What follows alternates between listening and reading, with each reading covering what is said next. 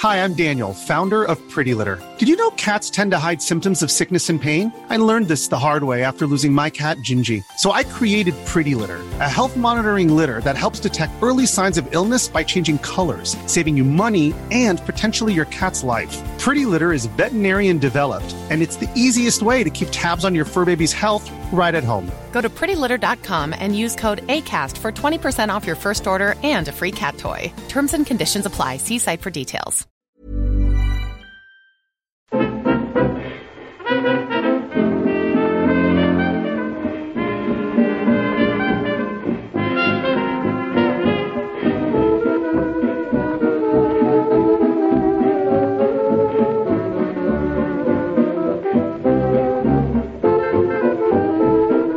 buenas, amigas y amigos, bienvenidas y bienvenidos una semana más al podcast Reload, programa sobre videojuegos que hacemos desde anightgames.com. Edición Ola de Calor. Aquí la verdad es que Hot Edition. estoy, estoy regular y además he dormido muy mal. Supongo que, que por eso, ¿no? Por- por- porque no estábamos fresquitos en la cama. Pero discúlpame porque tengo un sueño brutal, ¿eh? Estamos grabando viernes por la mañana y, y eso, a ver, a ver qué tal sale. En Madrid, ¿cómo, cómo tenéis esto? Marta, Víctor. En Madrid es horrible. Eh, eh, mira, es que ni por la noche baja la temperatura, ni, ni- es que no hay, no hay como descanso jamás. Es horrible. Con- me han dicho que en Málaga se está de puta madre, solo os digo eso. Que en Málaga se está increíble. Así que Pues para Málaga que nos vamos. vámonos todos, tío. Porque por ahí, en vuestras casas, tenéis aire acondicionado o algo así, ¿o qué? Claro, máquina de aire acondicionado había, o sea, hay, pero pero medios, o sea, medios para ponerlo frecuentemente no. Entonces hay que hay que sufrir un poquito, eso hay que reservarlo como para la pa- de una a cuatro o así, que son las horas insoportables, sí, pero por la noche no. Vale, Sí que es no malísimo el aire acondicionado, tío. Ya, ya, eso te jode la garganta. Lo digo porque Sí, sí. se vale que se escuchen ventiladores. El que los tenga, que los ponga. Yo es que no tengo. yo- sí, igual se escucha el del portátil, pero. Pero que es eso, que en verano la, la calidad del audio puede bajar un poco porque los ventiladores se abren paso. Sí, sí, total, total. Es legal. ¿Qué iba a decir? Yo además estoy un poco de mala leche. Lo confieso. Ver, también. Por. Por la experiencia jugable de uno de los títulos que traemos esta semana. El gameplay, digamos. Sí, sí. User, experience. La, del Bloodstain de Switch no es de las mejores. Pero bueno, lo, pongo aquí al principio por, por hacer todos los avisos y todos los disclaimers que pueda uno imaginar. Porque creo que lo vamos a dejar para el final. El, el Igavania. Y antes tenemos algu- algunos juegos y algunas cosillas más. De hecho, otra vez, creo que no llega a fe de ratas, porque no es que dijéramos nada mal, pero sí creo que podemos hacer una aclaración interesante sobre uno de los asuntos que se trataron en el último programa, concretamente eh, lo de la edición física de Hollow Knight. El Metroidvania, bueno, el que tenéis que comprar. que, que hablábamos de Fangamer, y es verdad que, que se puede comprar ahí, ¿eh? y de hecho creo que la edición para coleccionistas solo está ahí. Pero algunos os decíais que efectivamente en julio llega esa edición física a, a las tiendas españolas. Lo, lo distribuye por aquí Meridian Games y no, no sé si a través de un acuerdo con Fangamer, porque en las tiendas las carátulas tienen también el logo de Fangamers. O sea, en, las webs de estas tiendas, FNAC, Amazon y compañía, está lo de Fangamer. Pero vaya, que, que- que el 12 de julio podemos ir a, a cualquiera de estas tiendas a pillar el Hollow Knight, insisto, de Switch y de Play 4. En Xbox suponemos que por aquello de el requisito de X número de, de discos que se tienen que imprimir, no, no está. Pero, hostia, no sé yo, ¿eh? Si no ir a por una de estas. ¿Y por qué no el. El. Bloodstain, tío, en físico? Eh, ¿Eh? Igual lo compro para poder venderlo y, y quitarme esa, esa espinita. Pero... A mí me llega hoy, en físico. Ah, pero lo tenía digital. Yes. Joder. Luego contaré la historia. Es una historia trágica de. llena de giros y de. y de. y de problemas. Ya me imagino, ya. Teníamos otro. Otro asuntillo pendiente. Que es el de siempre. El de Tetris 99. La- el protagonista de esta décima temporada del podcast Reload. Sí, sí, efectivamente. Tetris Hubo- 99 fue hubo torneo. el, fue el torneillo, efectivamente.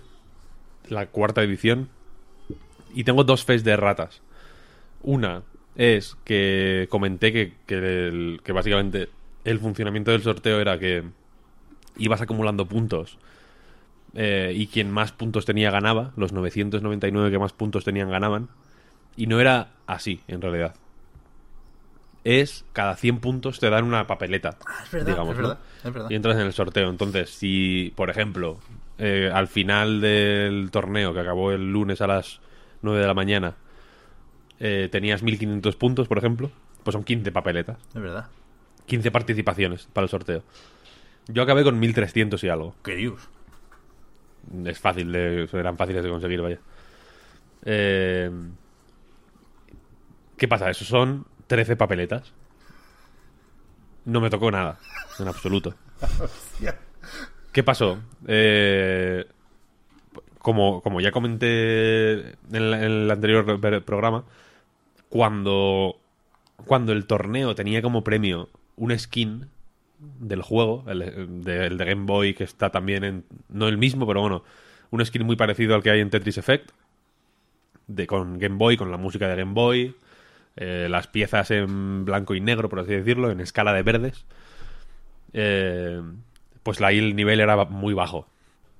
Se ganaban partidas sin ningún problema, la peña no se lo tomaba en serio. ¿Qué pasa? Que cuando hay en juego 999 monedas de oro, una especie de Bitcoin que puede revalorizarse en cualquier momento, en realidad. Porque ahora 999 monedas de oro punto- o puntos de oro, no sé cómo se llaman, de la eShop son 9,99 euros. Pero esperemos, ¿no? Porque en cuanto la economía española se derrumbe de manera catastrófica, pues igual eso son 999 millones de euros. ¿Sabes? Ya podría ser. Quiero decir que puede pasar. Igual de pronto hay un tío ahí en su casa que, que, que, que tiene no- que ha, ha ganado 999 monedas de oro y no, y no lo ha mirado porque te lo dicen como en la, en la esta del My Nintendo. Y él no lo sabe siquiera y de pronto colapsa todo esto y es multimillonario y no lo sabe. Quiero decir que esto, que esta moneda no- nos reímos, es, un poco fácil reírse, ¿no? De, de esta Ethereum eh, de la eShop, pero en algún momento puede revalorizarse. ¿Qué pasa? Que cuando hay dinero de por medio, como decía, el nivel sube de una forma brutal, que hace que no sea ni divertido jugar, porque, no, porque deja de serlo. La gente se vuelve loquísima, hay que estar en tensión constante, no puedes mm, jugar de manera relajada. Me jodieron la noche del viernes, que yo estaba ahí jugando tranquilamente en mi casa, mm, bebiendo agüita. Y nada, y al final, pues eso, no gané nada, no gané ni una partida, quedé segundo y tercero en varias. Eso fue mi, mi, mi nivel máximo, pero no gané absolutamente ninguna. Y aún así, pues eso, acumulé 1300 y algo puntos. Y. Pero bueno, las, las aguas de la suerte, digamos, en vez de llevarme a la orilla, pues se me han tragado un poco más y ahora estoy, eh, pues de nuevo flotando a mi suerte en el océano de, de la angustia. No sé si se entiende la metáfora. Con el Tetris, ¿eh? Es que es sorprendente. Tetris que- es muy serio. Lo que puede Tetris llegar a conseguir un Tetris en, en 2019. Tetris es muy serio, sí, sí.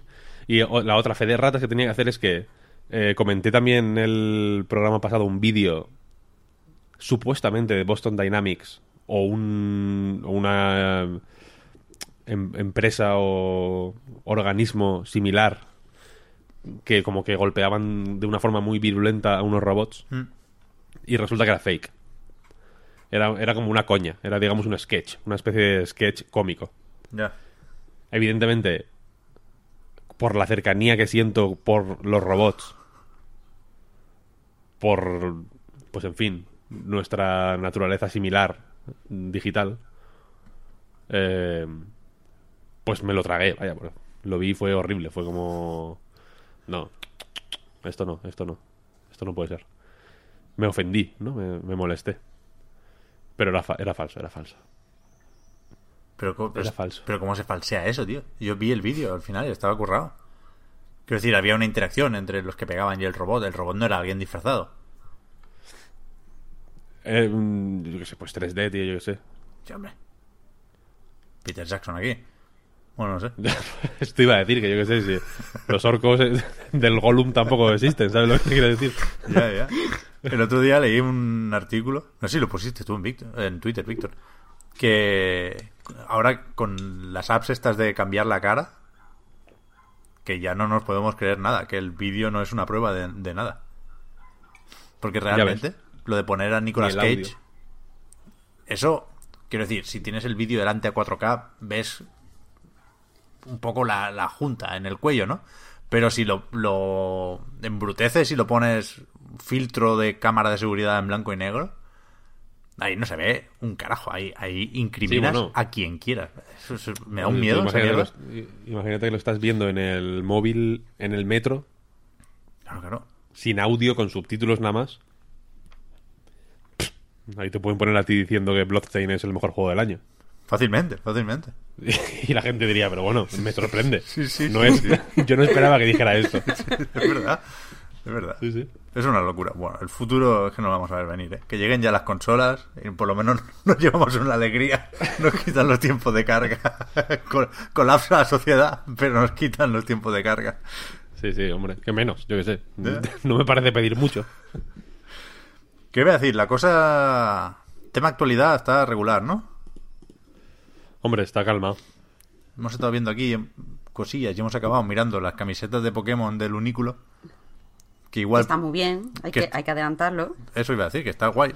Yo, si, si me permitís, elijo la del polo de Pikachu, medio derretido, que es como de la ola de calor, que es lo, lo que toca. Pero no son muy de podcast, ¿no? Porque no, no podemos enseñarlas aquí. Entonces que cada uno se los mire si quiere. Sí, eso. Bueno, pero la noticia, que es por lo que hemos empezado a comentar esto, es que van a poner un uniclo en Madrid. Que Mm. solo le interesa a los madrileños, pero podemos ir ya todos los madrileños con, con camisetas de Pokémon. ¿Ya? Eso es O verdad. sea, hace un calor insoportable, a cambio, podemos ir estilosos. Pensaba que, que ibas a decir, Marta, que esto venía de Pokémon Masters, que también un poco.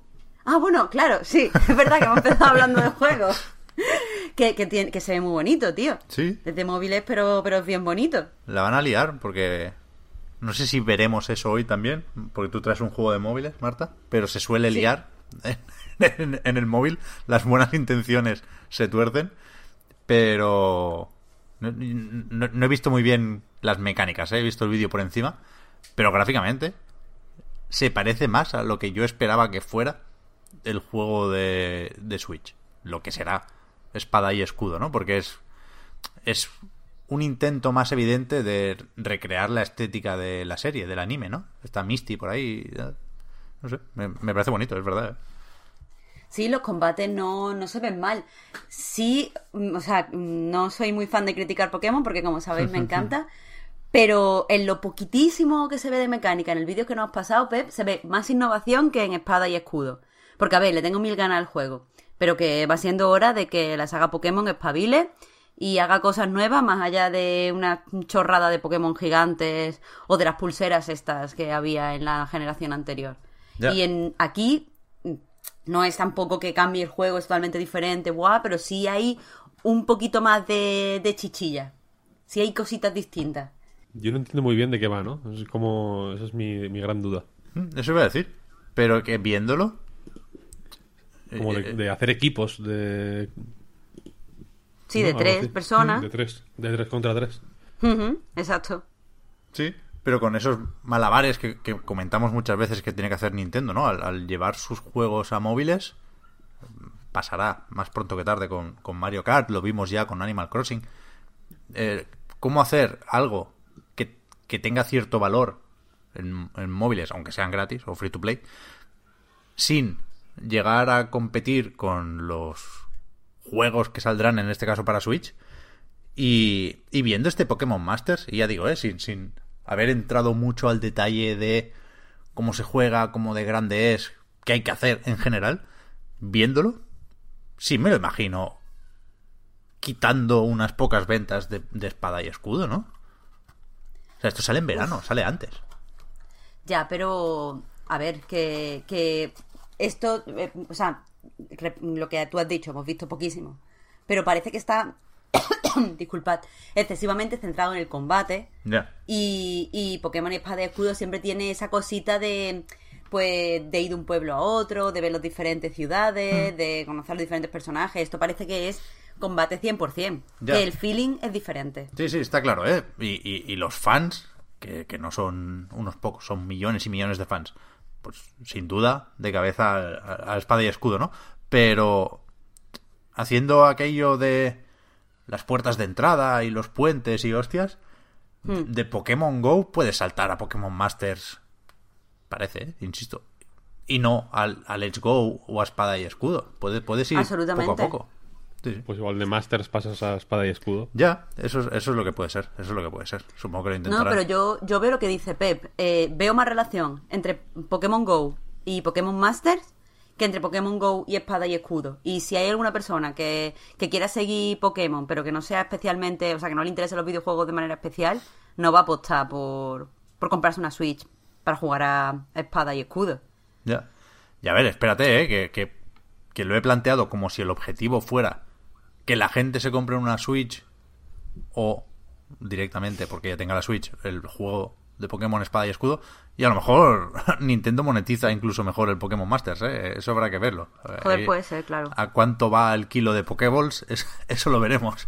Pero, pero me ha parecido sorprendente. El, como mínimo en este vídeo se ve un juego ambicioso, que las animaciones son la hostia, que tiras ahí, haces unos ataques sincronizados o coordinados, que son, son la hostia. Bien, bien, lo probaré, vaya, a eso, a eso voy.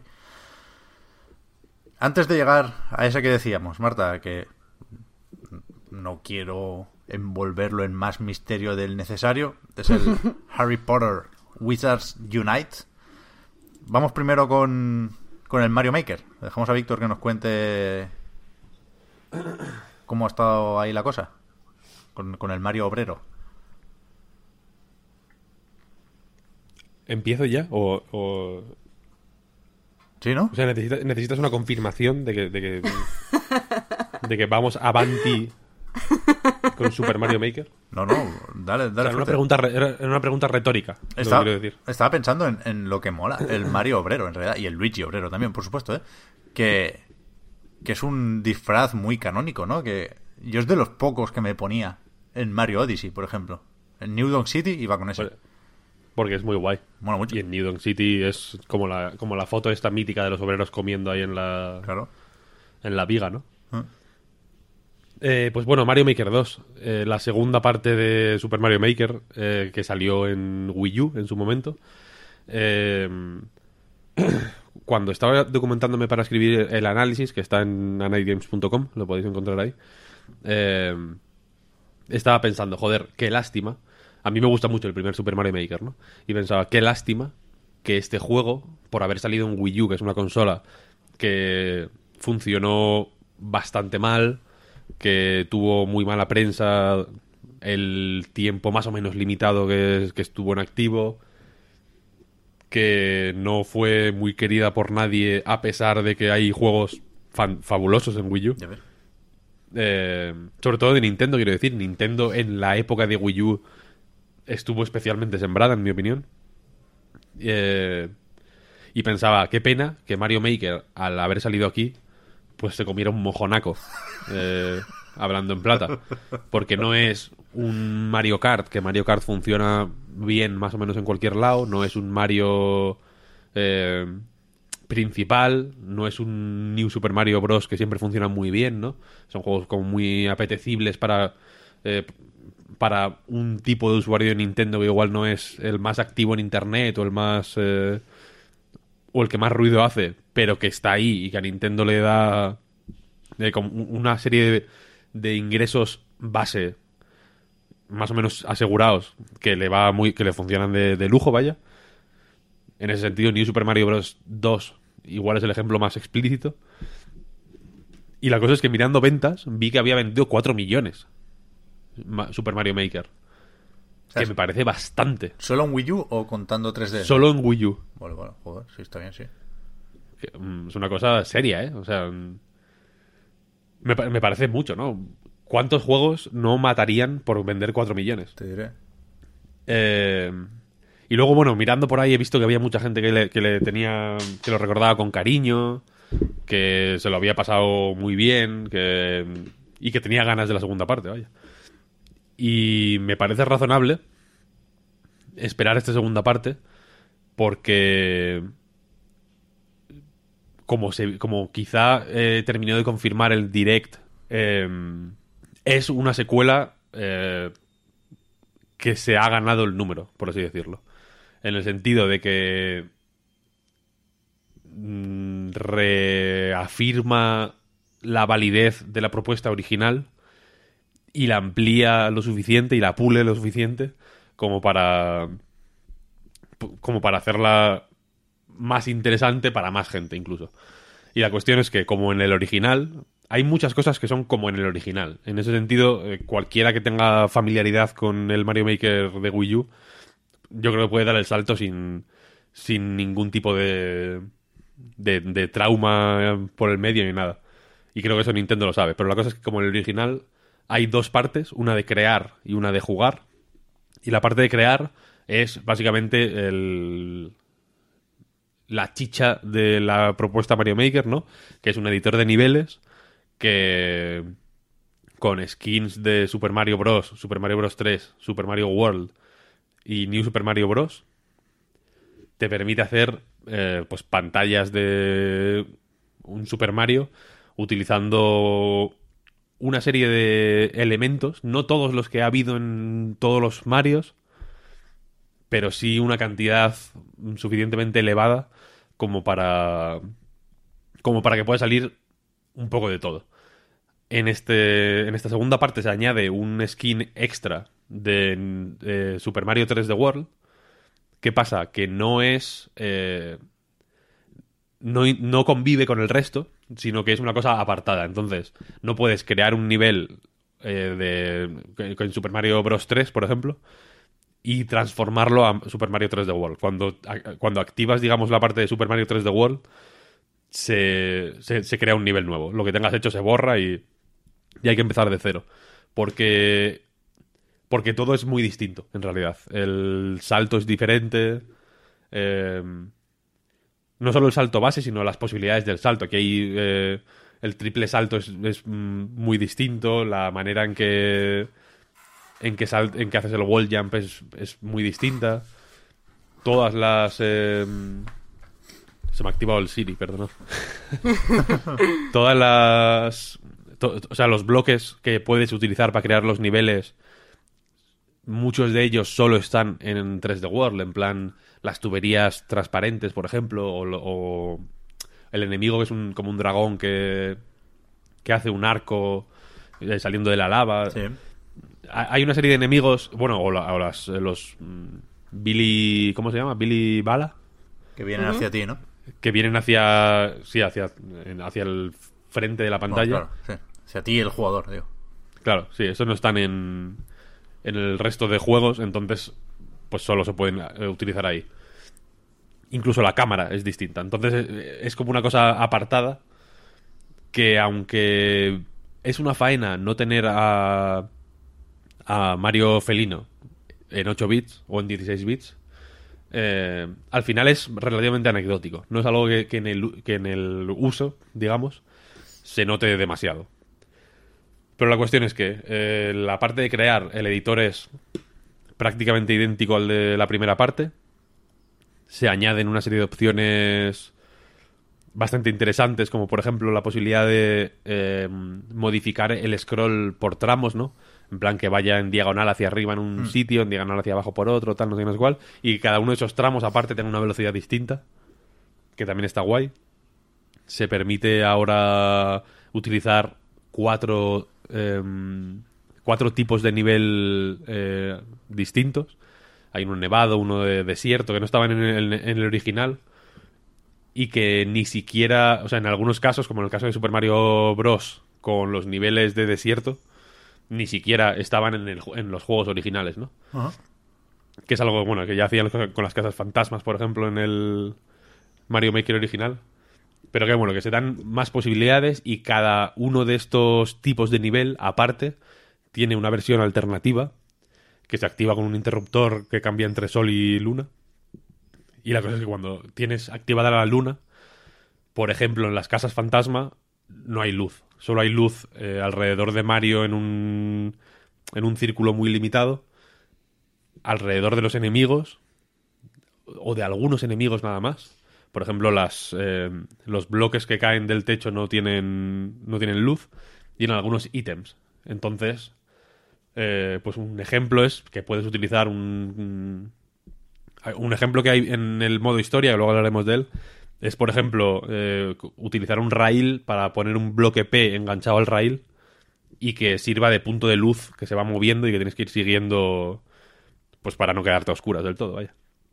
Luego, por ejemplo, los niveles subterráneos eh, cuando la versión alternativa están la pantalla está al revés, ¿no? Digamos, entonces como que caminas por el techo en, los, en, la, en el bosque, en lugar de agua, hay veneno, por ejemplo. O sea, es agua venenosa, como en, New Super Mario Bros. U eh, hay bastantes niveles así de agua venenosa.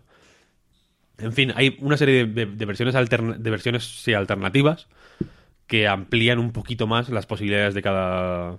de cada. de cada skin, no sé cómo llamarlo, de cada estilo de nivel. Eh, y luego a nivel de piezas, pues han añadido, por ejemplo, monedas, unas monedas rosas. A mí me parecen rojas, pero creo que se llaman monedas rosas, técnicamente. Que cuando coges todas las que hay, eh, se consigues una llave, básicamente, para hacer pues un objetivo secundario más allá de, de llegar al final y ya. Se han añadido, por ejemplo, laderas por las que puedes bajar eh, deslizándote. Se han añadido unos interruptores on-off que, activan y desactivan bloques, por ejemplo. En fin, una serie de cositas, se han quitado otras. Ninguna especialmente dramática, yo creo.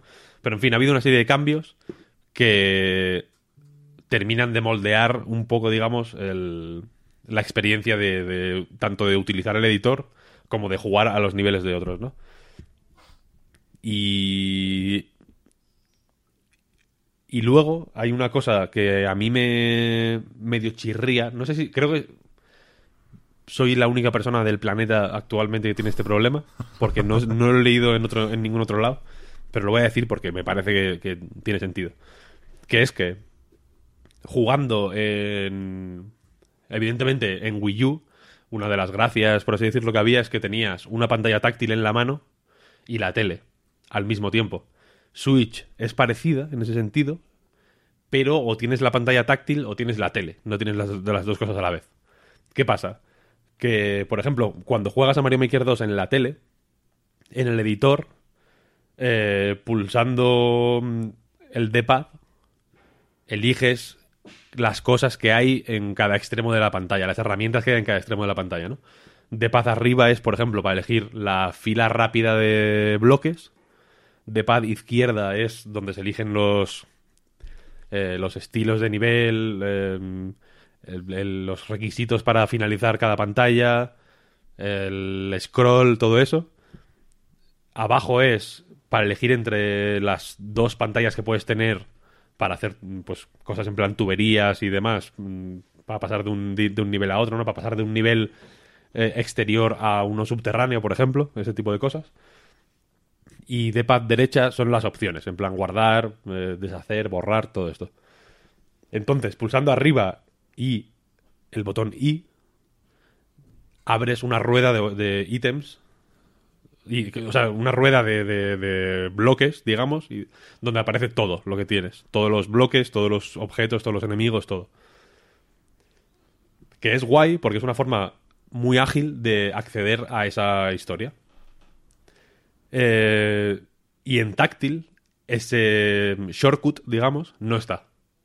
Tienes eh, es pulsar un botón con el dedo, evidentemente, pero digamos que la experiencia de editar niveles en táctil y en tele es totalmente distinta. No sé si me explico. no hay, por evidentemente, si lo haces en la tele no tienes ninguna opción táctil, pero no puedes eh, editar en portátil sin usar la táctil. Raro, ¿no? A mí me suena haber leído esto, pero claro, eh, hay tantas cosas así en Mario Maker 2, ¿no? De funcionalidades que uno daría por hecho y que no están, como lo del multijugador ya ha comentado. A mí me suena haber leído algo sobre el editor que se activaba o se desactivaba, pero no sé si era esto. Porque tú puedes, por cierto, Víctor, editar moviendo algún cursor con el Joy-Con como Wiimote, ¿sabes? Apuntando a la pantalla. No. Lo, lo de editar con dos jugadores, ¿no? Que es una, una de esas funcionalidades que se presentaban en el direct. Cada uno con su Joy-Con, eso es moviendo el cursor, digamos, casilla a casilla con el de pad. Juraría que sí. Ahora mismo me haces dudar, pero juraría que sí. Pero ahí al vuelo, tío, meneando un poco el Joy-Con. Casilla, casilla a casilla. No, o sea, es como un. Es como un ratón virtual, por así Vale, vale. decirlo. Bueno, sí, ok. Vale. Eh, pero la cosa es que, por ejemplo, aunque entiendo que el atajo para acceder a la rueda de los bloques en táctil es pulsar el puto botón, ¿no? Que, que hace eso. el- es una inconsistencia que me resulta rara. O sea, que no te deje utilizar ciertos shortcuts para. Pues para no, pues, para no tocar la, la pantalla táctil, yo qué sé. La, cosa es que no es muy difícil, o sea, en cada, en cada forma de. En cada forma de editar niveles, le falta algo. Puedes echar en falta algo, simplemente, ¿no? En la tele puedes echar en falta la pantalla táctil y en la pantalla táctil puedes echar de menos algunos atajos de la versión tele. Es raro, en mi opinión. Vaya, ya es una cosa muy igual muy, muy específica y muy de, de especialito. Pero es algo que me, que me ha medio chirreado un poco. Pero bueno, la cuestión es que, independientemente de, de- de- estas payasadas que, que- me pasan por la cabeza, editar niveles es hiper fácil. eh, y una de las gracias de que de, o una de- o uno de los porqués de que sea tan hiper fácil es que es- está extremadamente limitado. No, no puedes. O sea, lo que puedes hacer está moderadamente claro desde el principio. Y la gracia está en que con esos límites hiper estrictos, aún así la peña tiene suficiente creatividad. Y digo la peña porque yo, la verdad es que el, mi nivel más, eh, eh, más popular en la parte online es el puto nivel 1-1 de Super Mario Bros. al revés. Pero, pero, pero eso es un proyecto ambicioso tuyo. Es o sea, lo estás es mi- diciendo sí. como que no, pero nosotros te hemos visto crear y esto ha sido Sí, una, ambición a tope. Luego lo cuento, sí, sí, es un nivel Va, va, va. ambicioso. Pero la cuestión es que aún así la peña, dentro de sus límites, eh, consigue sacarle un jugo alucinante, en realidad, ¿no? Y está hiperlimitado para que no puedas sacar del editor nada que no sea terminable, digamos, de principio a fin. Y no solo porque otra de las cosas nuevas, por ejemplo, es que se han añadido banderines de mitad de nivel, ¿no? Eh, ahora no solo tienes que terminarte la pantalla de principio a fin antes de publicarla, sino también desde, la, desde el banderín de mitad de nivel. O, o desde los banderines, porque puedes poner varios. O sea, que está súper preparado todo. Y, y- y, por ejemplo, que se pueda editar a dos jugadores, por ejemplo. Eh, creo que es precisamente por lo muy limitado que está. Si fuera el Photoshop, ya te digo yo que mm, con dos ratones eso no se puede trabajar. Entonces, eh, y lo digo como algo bueno, eh, quiero decir. Lo que consigue esto es que luego cuando pasas a la parte de jugar, en los niveles mundiales, que es la colección de niveles subidos a internet por la comunidad, te encuentres desde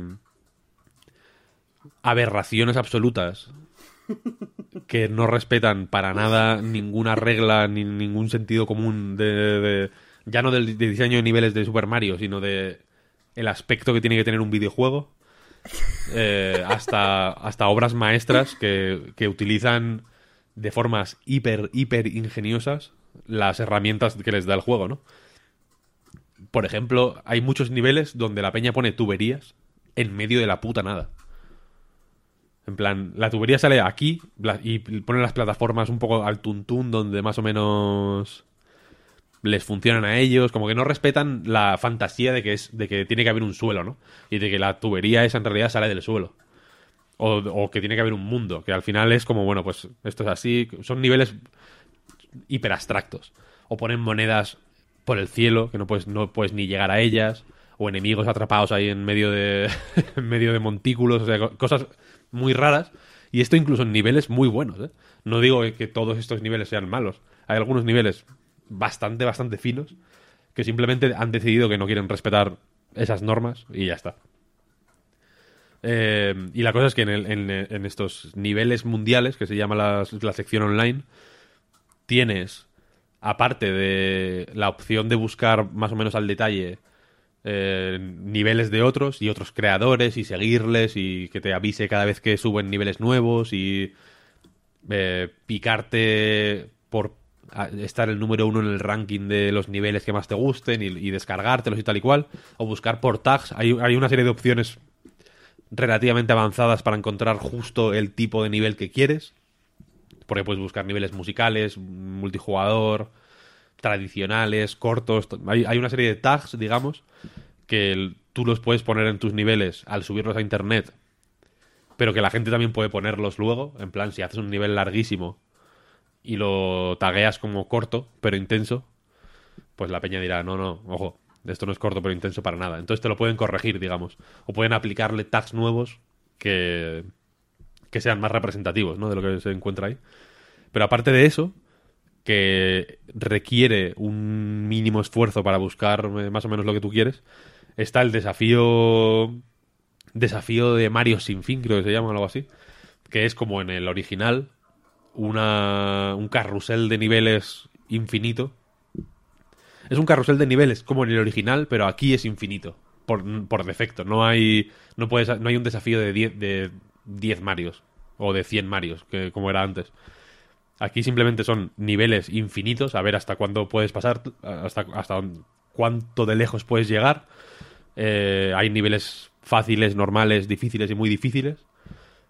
Y evidentemente los niveles fáciles son niveles que mucha gente se ha terminado, o la mayoría de la gente se ha, se ha terminado.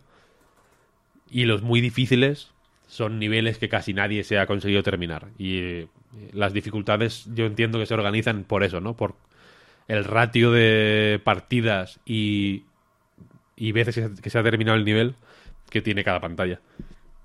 Y aquí es, eh, digamos, la forma más fácil y más accesible y más directa de exponerte a niveles de la comunidad sin límite.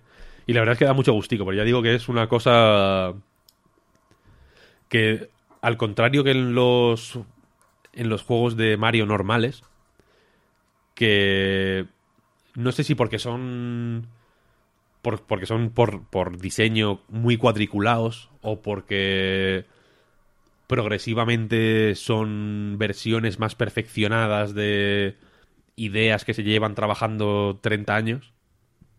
La mano humana no se ve ya. En el New Super Mario Bros. U, por ejemplo, pues evidentemente el, diseño de niveles lo ha hecho una serie de personas, pero si te dicen que lo ha hecho la- el Machine Learning, te lo puedes creer igual, porque es una cosa que no, que no se ve toque humano. Es hiper perfecto, sigue unas normas súper estrictas y, y en ese sentido no se ve pues las imperfecciones o las extravagancias que igual sí que tiene eh, bueno que igual sí no que- que- que tienen sí o sí muchos de los niveles o la gran mayoría de los niveles que te encuentras en Mario Maker 2 ¿no?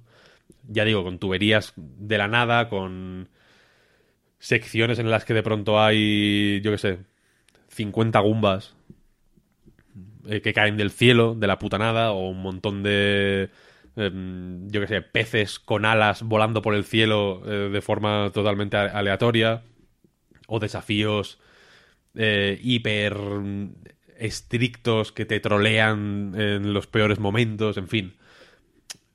Se nota de una forma mucho más clara lo que tiene el diseño de niveles, el de Super Mario, pero todos en realidad, de comunicación entre personas. No sé si me explico, ¿no? Que cuando...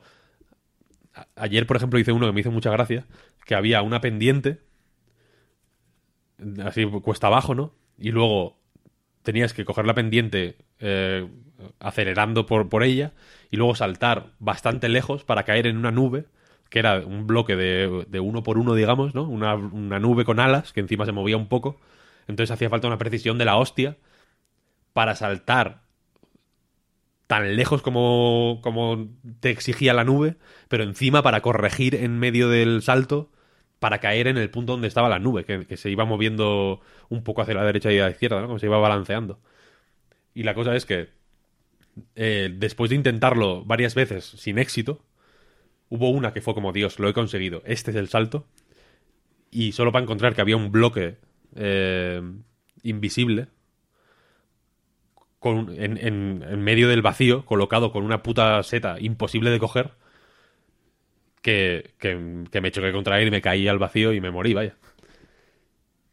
Que es, evidentemente, una troleada que en un... Pues que evidentemente en un nivel de Super Mario normal jamás vas a encontrar.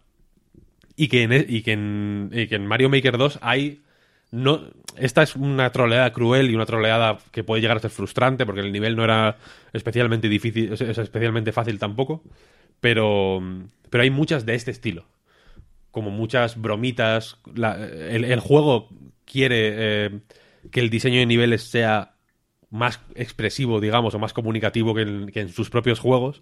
Porque, por ejemplo, te pone eh, sonidos que puedes colocar, yo que sé. eh, entras de pronto en una habitación que está llena de bus y puedes poner ahí que de pronto suene como un sonido de miedo y se ponga la pantalla en blanco y negro o que o que suenen cerdos cuando pisas eh, a los gumbas, cosas así, ¿no? Hay, una serie de, de sonidos con emoticono, por así decirlo, que aportan un plus de expresividad a, a lo que puedes hacer con el diseño de niveles. Y, y eso se ve... Fíjate lo que voy a decir, que el único juego de los Marios principales donde he visto algo similar es en el Lost Levels que creo que tiene sentido lo que estoy diciendo, porque ese juego daba por supuesto que ya habías jugado al primer Super Mario Bros.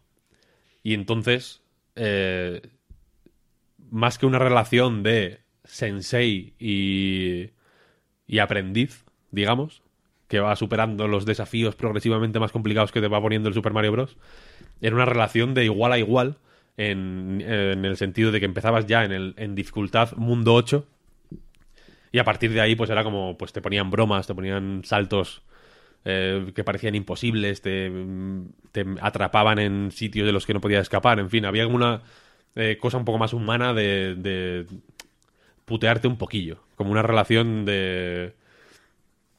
Tenemos confianza suficiente como para hacernos bromas.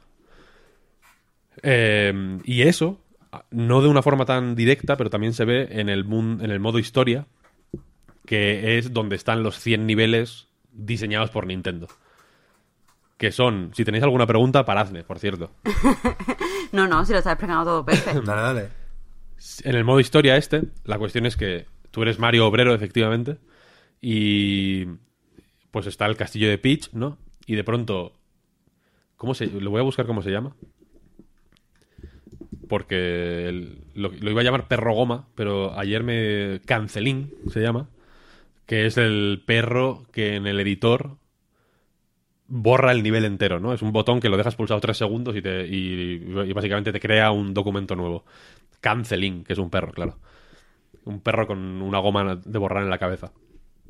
Eh, pues está como jugueteando. mm, Hay un botón convenientemente colocado enfrente del castillo de Peach que, que lo borra y lo pisa como jugando y, borra el castillo de Peach. Y entonces tú tienes que ir pasando niveles que, se te, que te los ofrece un, un Toad como en plan trabajos. Cada nivel te va dando monedas y con esas monedas pues las, las reinviertes en, en construir el castillo, poco a poco, ¿no? En plan el, el centro del castillo, las torres, tal, tal, tal. Y aquí, aparte de que hay una historia medio turbia con Toadette, que es eh, la capataz de la obra, y que tiene esclavizados de una forma horrible a los, a los, a los obreros, y que está todo el rato como diciendo, ojalá no, no me hagan una huelga, tal, porque me la van a liar, no sé qué. Es hiper caprichosa, es como una, una mm, patrona extravagante. Eh, la cuestión es que aquí los 100 niveles que, que se te proponen están creados por Nintendo. Y es guay porque por cómo es el propio Mario Maker, aquí también se ven ideas que, aunque se ven más pulidas y más... Eh, y más coherentes que que, en, que en los niveles mundiales, que ya digo que se encuentran ideas rarísimas, se permiten lujos que no pueden permitirse simplemente en, un juego normal, con su curva de dificultad y su estructura por niveles que tiene que tener pues un sentido, ¿no? En plan que los últimos niveles sean más difíciles que los primeros, que más o menos todos los niveles tengan una longitud eh, similar, ¿no? Que no haya diferencias salvajes en plan que un nivel dure 5 segundos y otro dure un minuto y medio. Aquí sí se, sí se pueden permitir ese tipo de cosas, entonces hay niveles que son desafíos súper concretos de eliminar, por ejemplo, a 20 enemigos utilizando un mecanismo concreto que encima está creado utilizando piezas que en principio valen para otra cosa. O hay niveles que son desafíos de habilidad hiper, hiper, hiper difíciles que, que en un Mario normal no tendrían cabida, ¿no? Porque, se escapan de, de la intención de un Mario normal. Hay usos de elementos más o menos eh, bien conocidos para crear cosas distintas. Por ejemplo, una cosa muy guay que hacen en este juego, que ya se había hecho en el Mario Maker original en cierta medida, pero aquí lo hacen la propia Nintendo, digamos, para demostrar las posibilidades, eh, digamos, laterales que tienen muchas de las herramientas del juego. Hay varios niveles que son como juegos de naves. Que vas con la. con la nave esta de Bowser del Super Mario World. Y básicamente vas volando como si fuera un juego de naves, ¿no? Matando enemigos que, que te aparecen encima eh, en hordas, o sea, en oleadas que recuerdan a las de, yo que sé, a las de Gradius o a las de R-Type. Eh, y en fin, se ven diseños, eh, ya digo, con, con la enjundia y, el, y la solidez que suelen tener los diseños de niveles de, de los Super Mario normales, o sea, los que hacen la gente de Nintendo, pero con un toque raruno y estrafalario que es difícil de ver en, en, en otros juegos principales de la serie y que en mi caso, que me gusta mucho Super Mario y que me interesa pues ver qué van haciendo eh, los diseñadores de niveles de Nintendo en este sentido, para mí ya con esto me vale. O sea, me parece un juego bastante completo. Solo con el, con el modo historia. Quiero decir, entiendo que no será el caso para todo el mundo, pero aparte, pero la combinación de modo historia más eh, todo lo que puedes lo que puedes encontrar en el en los niveles mundiales. Yo creo que incluso, aunque no te interese demasiado crear niveles, que es mi caso en realidad, porque he creado, he creado bastantes niveles, la verdad, porque es una cosa que me entretiene bastante, pero no tengo ni demasiado interés en publicarlos, ni es algo que me... Aunque, aunque en, esta ocasión, por ejemplo, te, te llaman más a... O sea, o te dan más incentivos para compartir niveles y para ser parte de la comunidad, porque ahí te van dando medallitas y te van dando premios en plan eh, ropa para tu avatar. Eh, tienes, tienes, un Mi, digamos, que te representa en la, en la comunidad y te van dando pues camisetas o sombreros, cosas así para personalizarte. Y eso se consigue, pues básicamente. Eh, hay, hay, varias maneras, hay algunos que se consiguen en el modo historia, por ejemplo, pero básicamente se consigue participando en la comunidad. Yo no tengo especial interés en eso, pero ya solo con el flujo moderadamente infinito de niveles me, me resulta atractivo como me resultó el original de, de Wii U, vaya.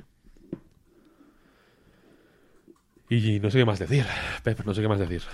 No, sálvame. Yo no, no, yo al final, puestos a recomendar o no, creo que mucha gente está en esa situación, ¿no? De no sé por dónde coger el editor, lo voy a probar, me voy a agobiar. Me, sirve todo lo demás o no. Y creo que está claro que es, que es así. Puestos a, comparar, Víctor, por cosas que dijimos también hace no mucho. Eh, ¿Crees que merece la pena tener este y New Super Mario Bros. U para Switch, que salió a principios de año? ¿O es mejor este ya? Porque, quiero decir, cuando hablamos de él aquí en el podcast, igual parecía menos apetecible, siendo un muy buen juego, ¿eh? que, quedó claro en el análisis y, y lo pensamos de todas, todas. Pero creo que sí es más fácil llegar cansado de Marios en 2D con, con New Super Mario Bros. U, ¿no? Y aquí el, esas ideas más o menos locas que se puede permitir, como decías, por, por tener que estimular la creatividad de la comunidad, creo que le vienen bien. no solo a Mario Maker, sino a, a, a la familia de Marios en dos dimensiones, en general. Sí, yo creo que sí, la verdad. El New Super Mario Bros. U a mí me parece increíble cuando lo jugué en Switch tenía miedo, de hecho, de que me hubiera venido arriba en su momento y no fuera tan increíble, pero para nada, es la hostia, es un, juego espectacular. Pero con...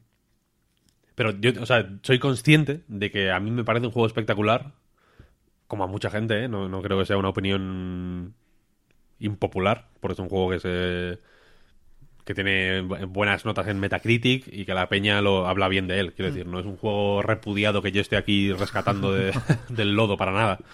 Eh, pero la cuestión es que yo creo que se puede apreciar mejor, o, desde luego en mi caso creo que lo aprecio de otra forma por esto, cuando tienes más o menos eh, soltura con los Super Mario, en el sentido de que o con los juegos de plataformas en general incluso, porque le ves las buenas ideas, o sea, localizas las buenas ideas incluso sin tener que disfrutarlas tú en primera persona, quiero decir. En plan, vale, este nivel es un diseño cojonudo. A mí no me gusta, pero es cojonudo, es muy bueno, eh, muy buenas ideas. La manera en que esconde eh, algunas monedas, por ejemplo, son es ejemplar, o sea, es una cosa, es un, juego eh, que más allá de lo práctico, a, nivel eh, intelectual, si quieres llamarlo, sobre el papel incluso, es que es bueno, vaya, es una cosa eh, fenomenal.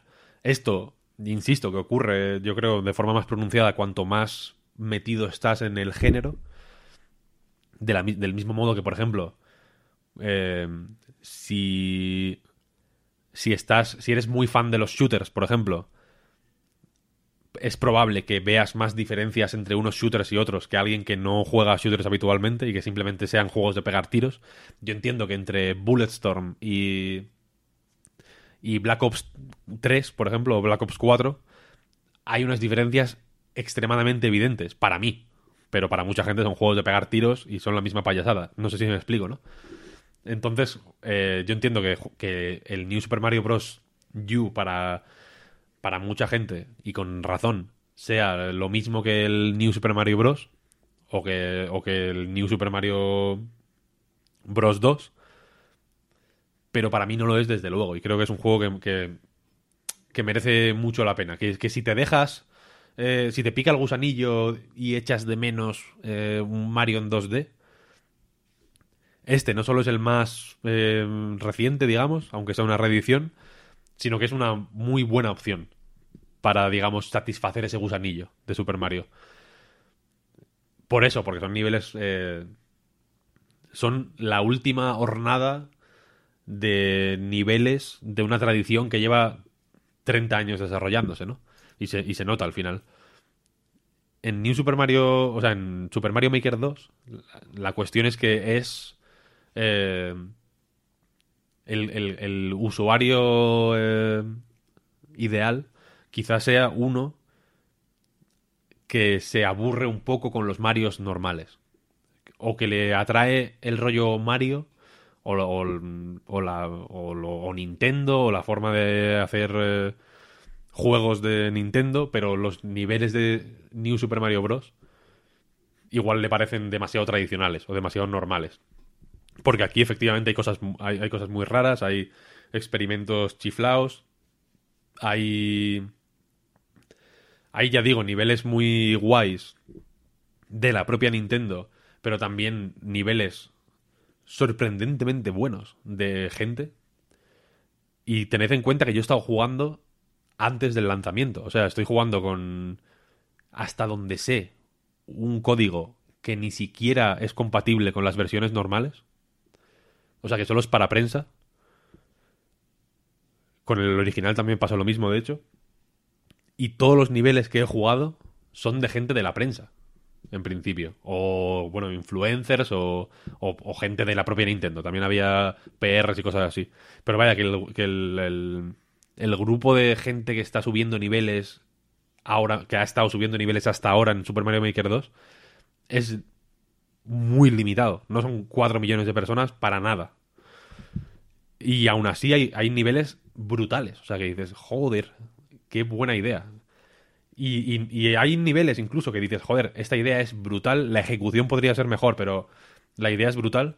Pero es que hay otros que, es, que realmente la idea es increíble y la ejecución es magistral. Hay uno bru- brutal que me encantó, que es infernalmente difícil, eso también hay que decirlo, que es como un pozo, digamos.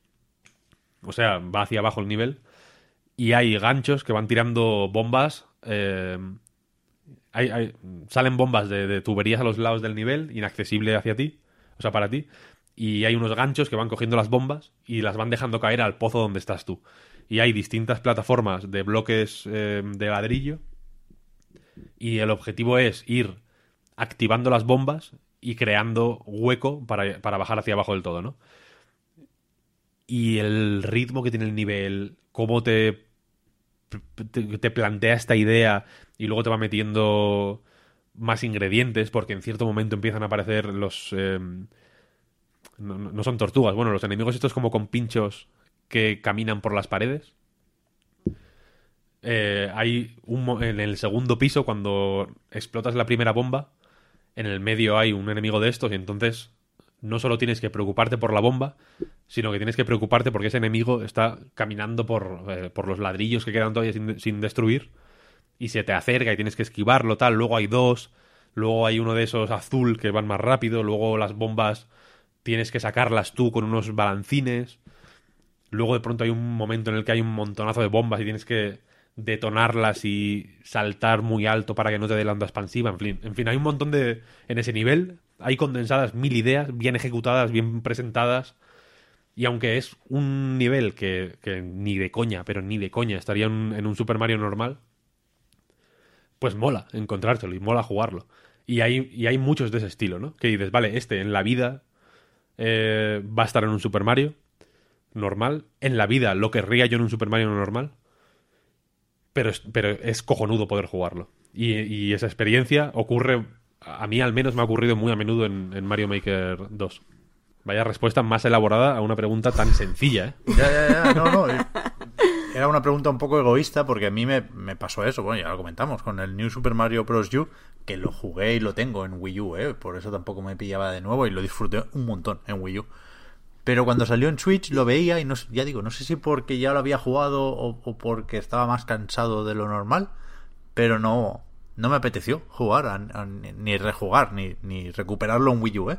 Al New Super Mario Bros. U. Y este Mario Maker, pues, pues lo veo y me parece más apetecible, pero tampoco estoy decidido, ¿eh?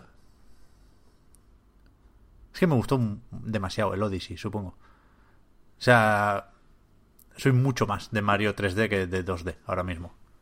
Ya.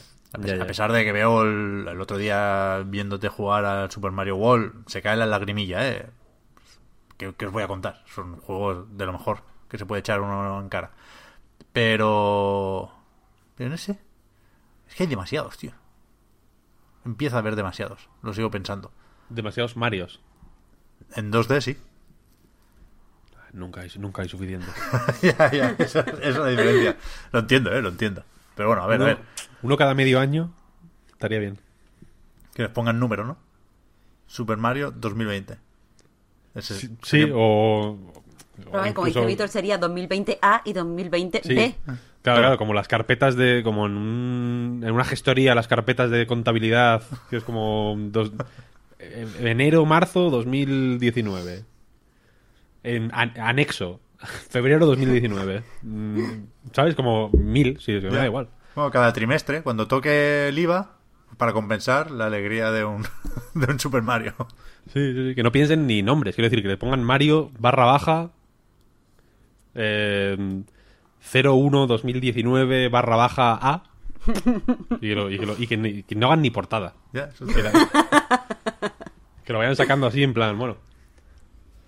No, pero sí, o sea, yo entiendo, es, lo que decía antes, vaya, yo entiendo que en mi caso me gustan mucho ese tipo de juegos, igual, igual que yo que sé, igual que podría que si me sacaran un bayoneta cada año aplaudiría con las orejas, ¿no? Y Está mucha claro, gente claro. y mucha gente diría, pero es que son todos iguales. Y yo Sí, diría, sí, no, no, pero porque este mm, tiene tal cosita y este no. Es como, bueno, al final son, son detalles eh, que, los fans de las cosas, los fans de las cosas, ¿no? El, académico de la lengua.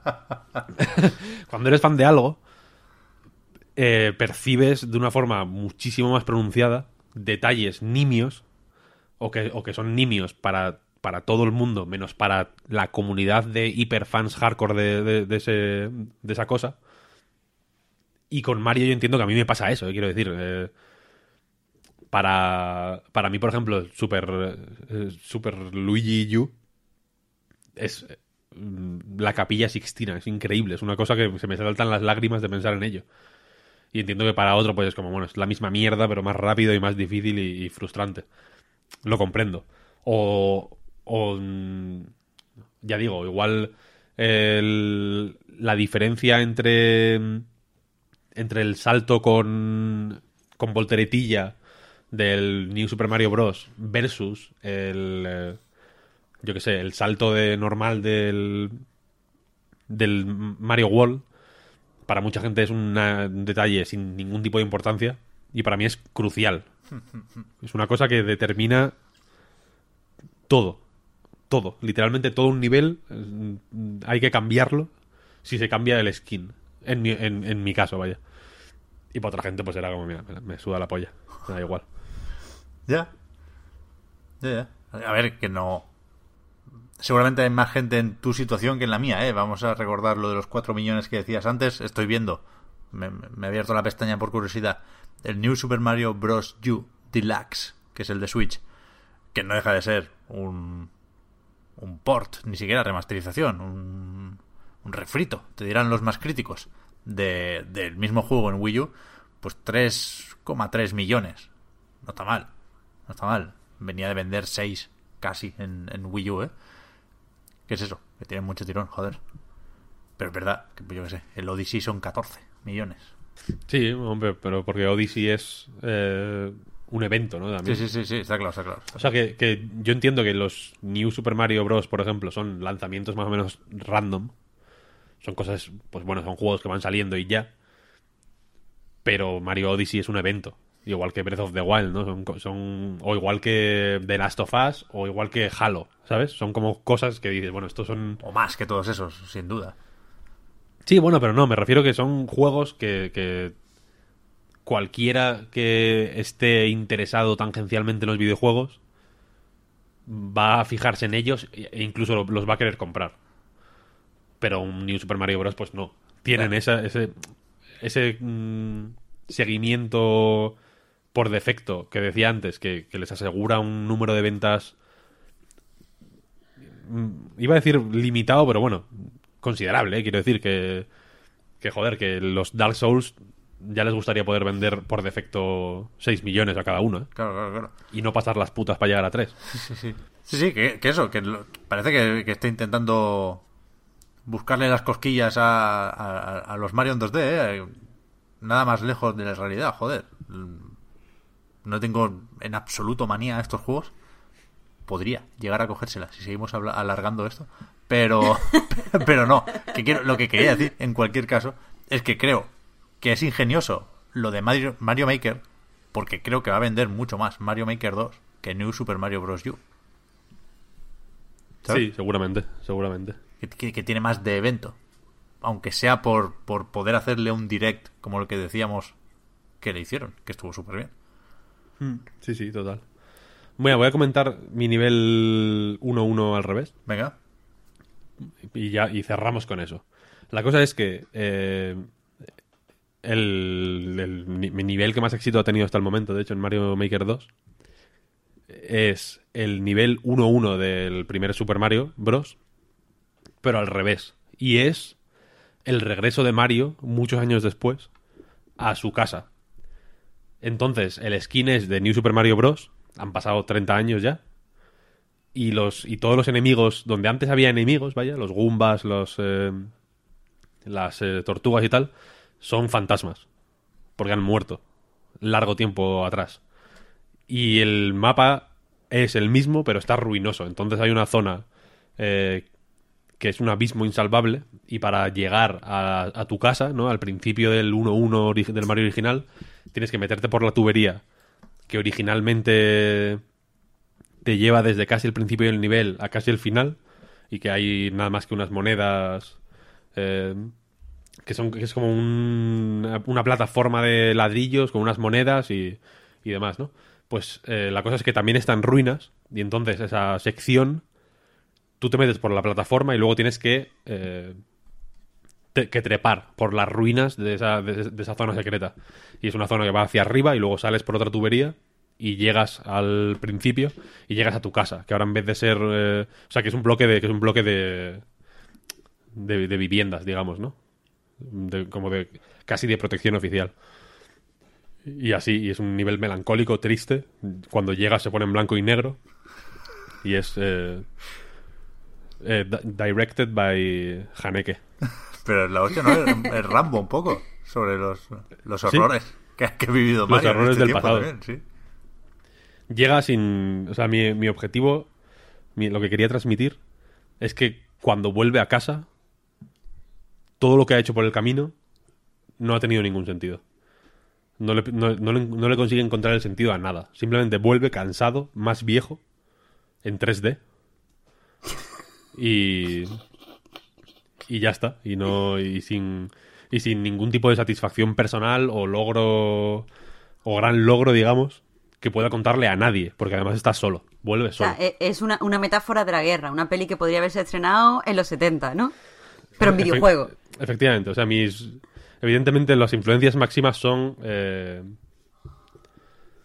eh, Taxi Driver y. y Tarde de Perros. Joder. No se ve, se ve. Después dice la gente que no, que en dónde está la narrativa. En, en los juegos de plataforma, en los juegos de Mario. Pues ahí, Ahí ahí, está, está, ahí Víctor. Ahí está. Ojalá se lo pudieras exponer a Miyamoto durante 20 minutos para que te dijera que sí con una sonrisa y te levantara el pulgar. y hasta ahí. Ahí yo sí que volvería a casa contento, tío. Tú dirás, tú dirás. Vale, pues a ver, a ver. Yo me lo pienso, ¿eh? Porque sé que el bueno de Happy Swap se lo ha comprado ya. Y voy a, a verle esta tarde y me va a dejar la Switch un ratico. Y a ver si... Primero, busco el nivel. Que me, me fastidia un poco no saber si podré encontrarlo, Víctor, por lo que decías de las versiones distintas. Es que no lo sé, no lo sé. Pero si no, ya veremos. Si no, te haces un, un remake en, en el juego para todos. Mm, tendré que hacerlo, tendré que hacerlo. Una Claro, de es que, mis. a ver, yo, lo- yo me lo he comprado por tu, por tu nivel, Víctor. O sea, yo estoy esperando ya pues, a que Claro. se puede descargarlo por tu nivel. Si ahora no está, pido la devolución hombre. del juego. Habrá que, habrá que subirlo, habrá que subirlo. El, una, o sea, la- una cosa, lo anuncio ya, lo voy a anunciar ya. Eh, desde, desde aquí anuncio la primera Game Jam eh, dentro de Super Mario Maker 2. Super Mario Maker Jam 2. Super Mario Jam Maker 2.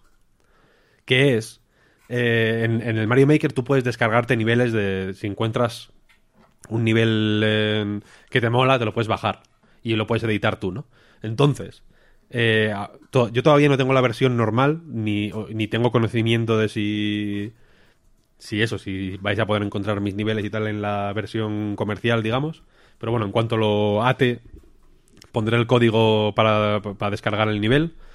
Eh, pero la cuestión es que voy a subir el nivel 1-1 del Mario del Super Mario Bros. Tal cual, o sea, normal, como Dios lo trajo al mundo. Y eh, la, la Mario Maker Jam 2 consiste en hacer una versión del 1-1 del Mario Bros. original eh, y, que, y la más original gana. Un millón de euros. No, no, no. no, eso no. Eso, es- eso era broma. Pero todo lo anterior no, no es broma. Y los voy a jugar en directo. Joder, está bien. Ya está, ya lo he dicho. Está guapísimo, está guapísimo, tío. O sea, la, la, la que más me guste, las tres que más me gusten, se ganan eh, un, un regalo guay. No lo voy a decir porque igual lo digo y luego no puedo conseguirlo, pero un regalo guay. O sea, ¿po- ¿podemos participar, Pep y yo? No. ¿O estamos, estamos... Joder. es pero es que esto es súper injusto, tío. Mm, conflicto de intereses. Joder. Está bien, si está yo bien, hago está bien. un nivel con narrativa, me tienes que dar espacio para contar mi- mis mangas. Eso sí, eso, eso sin duda, eso sin duda. Vale, pues ya está, venga. No puedes, o sea, no puedes, eh, evidentemente, participar en el premio, pero pero tienes un espacio privilegiado para contar tu película, digamos. Uh, porque es- esa es otra, Aquí, Víctor. Eso no lo sé, yo jugué muy poco al primer Mario Maker, ¿eh? ¿Se puede meter texto en los niveles? ¿Hay el típico No. bloque a modo de tutorial que le das y No. te sale... Uh, No, no, no, no. Eso sería una mierda. Eso, eso es una mierda. Puedes poner el, el único texto que puedes poner. eh, con monedas. En el. Help. Sí. Send help. Call 911. No, pero el único texto que puedes poner es el título del nivel, evidentemente, y un mini texto descriptivo, ¿no? De, muy, muy breve. De. Pues de qué va la cosa, ¿no? Alguna pista o alguna historia. Entonces, en el mío es Many years eh, after his first adventure, Hostia. Mario goes back home. ¿Cómo- os, os habéis quedado está. está. de piedra, ¿eh? Claro, claro, claro. Eso está claro. muy bien, muy bien, muy bien. Sí, sí, sí, sí, sí. Pues a ver, iremos contando o, o- o recuperando cuando podamos este juego, este Mario Maker como Game as Service, a ver qué niveles vamos encontrando y, y- y qué nos da por crear, si es que nos da por ahí. Pero eso, pasemos al siguiente juego, que, según mi lista, es el de Harry Potter, de, de realidad aumentada. Es de Niantic también, ¿verdad? Sí, sí, es de los mismísimos de Pokémon Go y se parece mucho. Lo mismo no, no va mal de dinero esta gente al final. Y ya, o sea, todavía nos han dicho. Todavía nos han dicho cifras, pero este también está yendo súper bien, ¿eh? Ya, yo eso es lo que iba a decir, que ahora cuentas, Marta, de qué va la cosa, porque yo la verdad es que Sí, no, sí. no me lo he instalado, quería ponerlo, pero la prueba del algodón, digamos, de, de encontrar a gente por la calle jugando, que es lo que constató que Pokémon Go era un fenómeno en su momento. No sé si lo sigo siento, supongo que sí. De vez en cuando veo gente, de hecho, todavía. Pero no he visto a, nadie jugando a Harry Potter, todavía. Ay, pues tenemos timelines muy diferentes, Pep, ¿eh? Ya. Yo a mí, en mis conocidos digitales, eh, ya hemos estado ahí intercambiando códigos de amigos y tal, que no sé para qué, porque no voy a seguir jugando. Yo algún, Pero- algún, algún pasaporte de esos al principio te creas, ¿no? El personaje y te, te dan Mm. como un carnet de Hogwarts, Sí, supongo. exactamente. Eso sí, no, lo- no, de, de voluntario del ministerio. Ah, pues eso. Pues eso sí lo he visto compartido por ahí, en Instagram sobre todo. Pero yo hablo de la calle. Las cosas hay que salir a, a- a- a palparlas en la calle. Y ahí El no he visto nadie. real. Y me, me sorprende porque, primero, es fácil suponer que esto será un pepinazo de la hostia. Y segundo, porque antes incluso de que saliera el juego, que tenía que ser lanzamiento mundial y al final casi, pero no, bueno, da igual. Antes de que saliera, había gente ya que se ofrecía o, que intentaba crear el servicio, digamos, de jugador profesional de, de Harry Potter Wizards Unite, ¿no? De, de que se buscaba gente o, o se decía a la gente que si pagaba 20 euros a la hora o algo así, podía ceder su cuenta a, otras personas que, que se la mantuviesen o, subieran de nivel o algo así. Quiero decir que se estaba creando ya una puta economía sumergida alrededor del juego cuando no había salido. Eso no pasa con todos. No, no, no, no. Y yo es que no, no lo... O sea, lo, mismo que tú dices, yo no lo sabía. Yo es que cuando me vi las noticias de que el juego estaba como anunciado, me, me suscribí a la, la lista para descargármelo. Entonces lo, lo tenía como un día antes. O sea, yo, yo el sábado por la noche ya me lo pude descargar. Y, y lo mismo, había eh, muchísima, muchísima, muchísima peña, rollo mm, o sea, hablando en mi, en mi timeline de, ¿puedo ir a ver cómo es el juego? No sé qué, hazle captura, pasa no sé qué, pasa. Estaba la gente con muchísima, muchísima expectación. No llegaba al punto de, de delinquir, ¿sabes? No llegaba al punto del mercado negro, pero que yo interés he visto, vaya. Pero, pero sí es cierto que todas las veces que salió a jugar, que salió un poquito cada día, menos ayer, eh, porque hacía mucho calor. Sí, sí que, sí que, o sea, sí que no me he encontrado con nadie jugando. Y cuando salió Pokémon Go, eh, yo en ese momento estaba en Málaga y escuchaba por el paso marítimo a la gente gritando, un montón de grupos de niños a las, yo qué sé, 5 de la mañana, algo brutal. Y este, pues, pues no es así. Pero bueno. Carlos Herrera estará jugando a. a Harry Potter. No tiene pinta de, de Potterhead. Bueno, No. tampoco tenía pinta de, de maestro Pokémon y el tío estuvo enganchado al Pokémon Go. Ya, pero es que yo creo que Pokémon entra más fácilmente. O sea, si, si tú eres una persona que no conoce ni Pokémon ni Harry Potter, mm, Pokémon te entra más fácilmente. Porque quieras que no, tú has visto a un Pikachu y al final son todos monstruitos y no sé qué. Pero Harry Potter te parece algo como que hay muchas cosas, que si quiénes son los personajes Ya. y lo de la magia. Pokémon entra más fácilmente, porque al fin y al cabo es coger bichos. Voy a mandarle un tweet. Voy a mandarle un tweet. Sí, sí. Carlos Herrera. A ver. Vamos a ver cómo es el tweet. Sí, Sigue hablando, sigue hablando. Le voy a preguntar simplemente a ver si. ¿Pero ¿Esto, ¿Esto es verídico? ¿Le vas a preguntar esto?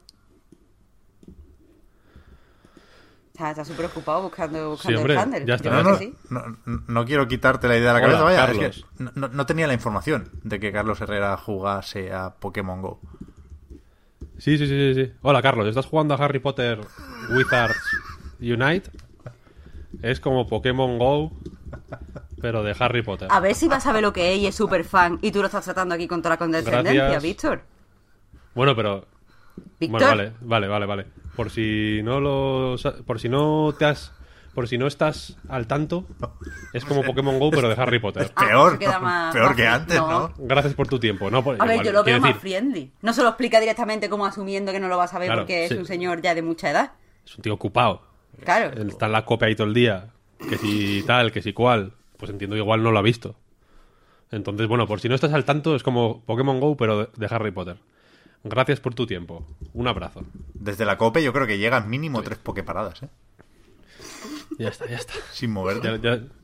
A ver, ojalá me conteste mientras grabamos. A ver. Eh, tenemos, tú, si, si ves que sigue hablando y te contesta, hay como el ti, ti, ti, ti, ti, breaking news y, te, sí, y lo hecho. metes. Eso está hecho, eso está hecho. Correcto, correcto. Por eso, ¿cómo, ¿cómo, va Marta? Porque si dices como Pokémon Go, pero de Harry Potter, yo me imagino capturar cosas, lo que sea que exista sí. en, en, el mundo de Harry Potter, pero he visto aquí hechizos de... Todavía no me imagino por qué tienes que salir a la calle, vaya.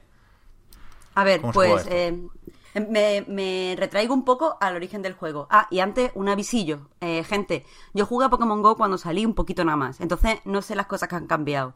Si digo algo como si fuera nuevo, que está en Pokémon Go, pues perdonadme. Es que, es que no me acuerdo. Pero vamos al lío. Este juego, eh, cuando lo anunciaron, iba a ser el juego de animales fantásticos. Entonces es evidente cómo se relaciona con Pokémon Go. En Pokémon Go va a capturar Pokémon, en Animales Fantásticos pues tenías que ir como a re- mm, recoger a, los, a, los, a las criaturas fantásticas que se habían escapado. Claro, no me acordaba de Animales Fantásticos. Yo vi la primera película. Está bien. La segunda es mejor. Había, había cositas cute, o sea, había como, como unos... Los bichitos estaban muy, muy graciosos. El que, el que robaba en el banco era muy, muy mono. Uh, en la segunda El- está Ewan McGregor, Young Dumbledore, ¿esto es así? Sí, claro, claro. Uf, se la tengo que ver, es verdad. Porque la peli es muy, muy caca, Pep. ¿Sí? La segunda. Sí. A mí me gustó más que la primera. Ay, que sí. Sí, Ay, sí, es que te no lo me, juro, no me, no están juro. gustando las pelis de animales fantásticos. No a sé ver, si quiero que- decir, son bastante malas. Ah, pero pues ya se- está. Pero, Pero la segunda me gustó más que la primera. No sé, yo veo más inocentona la primera. No yo no quiero liarla porque supongo que lo recordáis de, de cuando hablaste, Marta, de ese otro juego para móviles de Harry Potter, que no lo recuerdo para nada. Ese que tenías Sí. que pagar para que no estrangularan a los niños. Howard Mystery se llama. Ese. que tú eres fan de Harry Potter, vaya, con lo cual, Sí, cuidado sí. con lo que decimos aquí. Pero a mí me pareció mejor la primera película de, de Animales Fantásticos que casi todas las de Harry Potter. Bueno, hombre, Pep, tampoco Yo es te- eso, ¿eh? A ver, yo... La tercera de Harry Potter me parece bastante buena. Hombre, claro, Pero en general... Sí, sí, es que está, que está bien, que funciona como standalone, o sea, Sí, sí, funciona como sí. película y fuera. ¿Cómo es? El prisionero, el prisionero de Azkaban, ¿no? Sí, Uh, esa es buena, ¿eh? Pero eso yo tengo muchos problemas con las pelis de Harry Potter. Vale, vale, ok, me, ok. me flipan los libros, pero, pero soy de estas fans super maniáticas que, que no sé. Vamos, que no me molesta que alguien diga que no le gustan las pelis. Menos la tercera, que la considero muy, muy chula y muy buena. Y con unos diseños de, de lugares muy guays. Hmm. Pero bueno, el caso es lío, que estamos aquí, que nos perdemos con el juego, leche. Como, como decía, eh, nació de, de eso, de que iban a hacer una adaptación de Animales Fantásticos y evidentemente la fórmula de Pokémon Go se adaptaba bien. Pero vamos, por suerte eh, fue cambiando la idea y se transformó en algo que a priori mm, estaba muy guay, que es que eh, ha habido eh, lo que aquí lo llaman la gran calamidad porque el juego está en latino, o sea, está mm, subtitulado en castellano, pero el audio es en español latino. Eh, lo digo por si el vocabulario suena un poco, poco extraño. A mí me, me saca un poquito. Espero que le pongan un audio en, en castellano. Porque, claro, estoy acostumbrada a las voces de ciertos personajes en castellano. Y es, es extraño. Pero bueno, eso ha pasado como la gran calamidad. Al final, lo que. La idea nueva es que eso ha habido una gran calamidad. Y eh, en un sitio que tenía el ministerio, donde guardaba pues una serie de eh, animales peligrosos y de objetos peligrosos y de tal, mm, ha sido comprometida y, esta, ah, y o sea, estos objetos, estas cosas que había aquí, se han desperdigado por el, por el mundo Magel, el mundo real. Entonces, el ministerio está eh, reclutando voluntarios para, pues, para que recojamos esas cosas y sobre todo para que los, los magos no se den cuenta de, de que existe la magia, porque hay un decreto por el cual los magos tienen que vivir un poco pues escondidos. Eh, entonces, pues, parece, parece guay. A mí me gusta que si se hacen eh, cosas nuevas de Harry Potter sean verdaderamente nuevas. No me cuenten otra vez por la historia de Harry, porque esa la tengo en los libros. Ni me. que Además, el problema que tengo con, con animales fantásticos, que no me tengas que poner todo el rato forzando cosas que ya conozco de los libros. Me gustaría que fueran historias originales eh, que ampliaran el universo, no que todo el rato estuvieran relacionándose con el universo que ya conocemos. Entonces, yo a priori estaba como muy a tope con este juego. Me parecía una idea súper sólida, aunque fuera la misma fórmula de Pokémon Go, porque ya lo decían, o sea, esto no se han escondido. Desde el principio decían que iba a ser un Pokémon Go de Harry Potter. Pues, pues nada, el juego empieza eh, bastante, mm, mm, no sé, con una, mm, haciendo una cosa que, que es muy, que, ilusiona mucho a los fans, creo yo, que es lo que tú decías, eh, lo que has llamado el pasaporte, Pep, que al fin y al cabo es el documento de voluntario en el que, pues bueno, te haces una foto y en la foto pues te puedes poner pues la bufanda de tu casa o un gorro de mago o ciertas cosas y me parece algo muy simpático. Puedes poner cuáles son las características de tu varita, que si somos muy muy fans pues ya las sabremos de los test de Pottermore, entonces pues las metemos ahí. Metes cuál es tu casa de Hogwarts, metes mm, pues una serie de datitos y te hacen pues esa especie de, de carnet que, que no sé, es que me, me parece muy simpático y aparte es una forma muy graciosa de compartir tu, tu código de amigos Mm, con los demás. Sí, sí. Es que me, me parece muy buena idea, esas cosas son muy inmersivas y sobre todo te, te hacen el ¡Uh, qué ilusión! que, que queremos los fans. Pero en mi, en mi experiencia de ahí va un poco para abajo. Porque en el tutorial ya te tienen que... Lo que estaba diciendo que no me gusta que estén todo el rato recordándote, ¡eh! Harry Potter son unos libros muy famosos. Eh, Harry Potter existe. Pues ya en el tutorial, lo primero ya aparece Harry, explicándote... O sea, al principio había como una empleada del ministerio que te da la bienvenida, gracias por apuntarte a ser voluntario, bla, bla, bla. Y ya aparece Harry. Que, bueno, tiene cierto sentido porque Harry al final de la saga, pues sabemos que se ha convertido en Auror. Pero es como, bueno, está aquí el Auror más famoso del mundo explicándole a los voluntarios de mierda. No sé. Que me parece que no tendrían que haber metido a Harry. Si lo quieren lo deberían haber guardado quizás para un evento especial. Pero más, aparece ya ahí en el propio tutorial. Y en el primer tutorial tienes que salvar a Hagrid. Que, eh, para los que no sean fan, es el guardabosque que va a buscar a Harry a la cabaña de sus tíos. Que dice lo de Yera Wizard pues, que es muy grande, así con barba. Pues eso, ese tío eh, se ha quedado, o sea, eh, se ha quedado como atrapado en una tela de araña. Tú tienes que salvarlo, ahora explico un poco cómo, y devolverlo a su casa.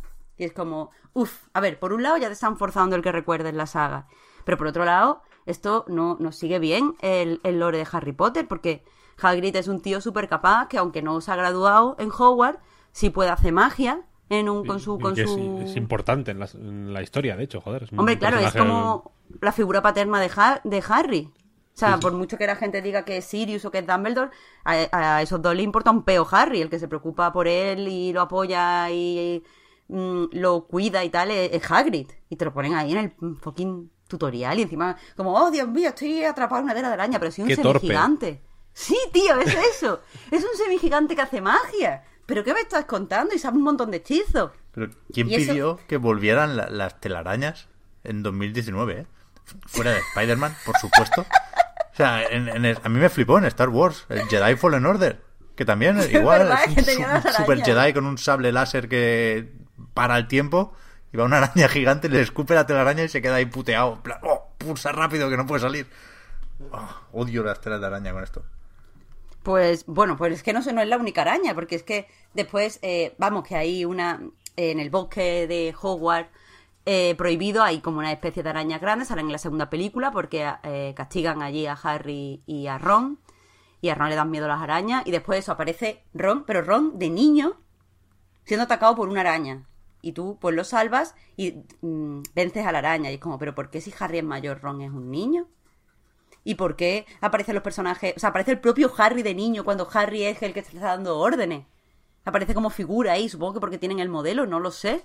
Y igual que te están todo el rato haciendo referencia, porque Hermione Granger, nuestra eh, coordinadora presidenta, no sé qué, está, no sé qué, todo el rato metiéndote ese, esas referencias muy mal y muy forzadas que, me, molestan.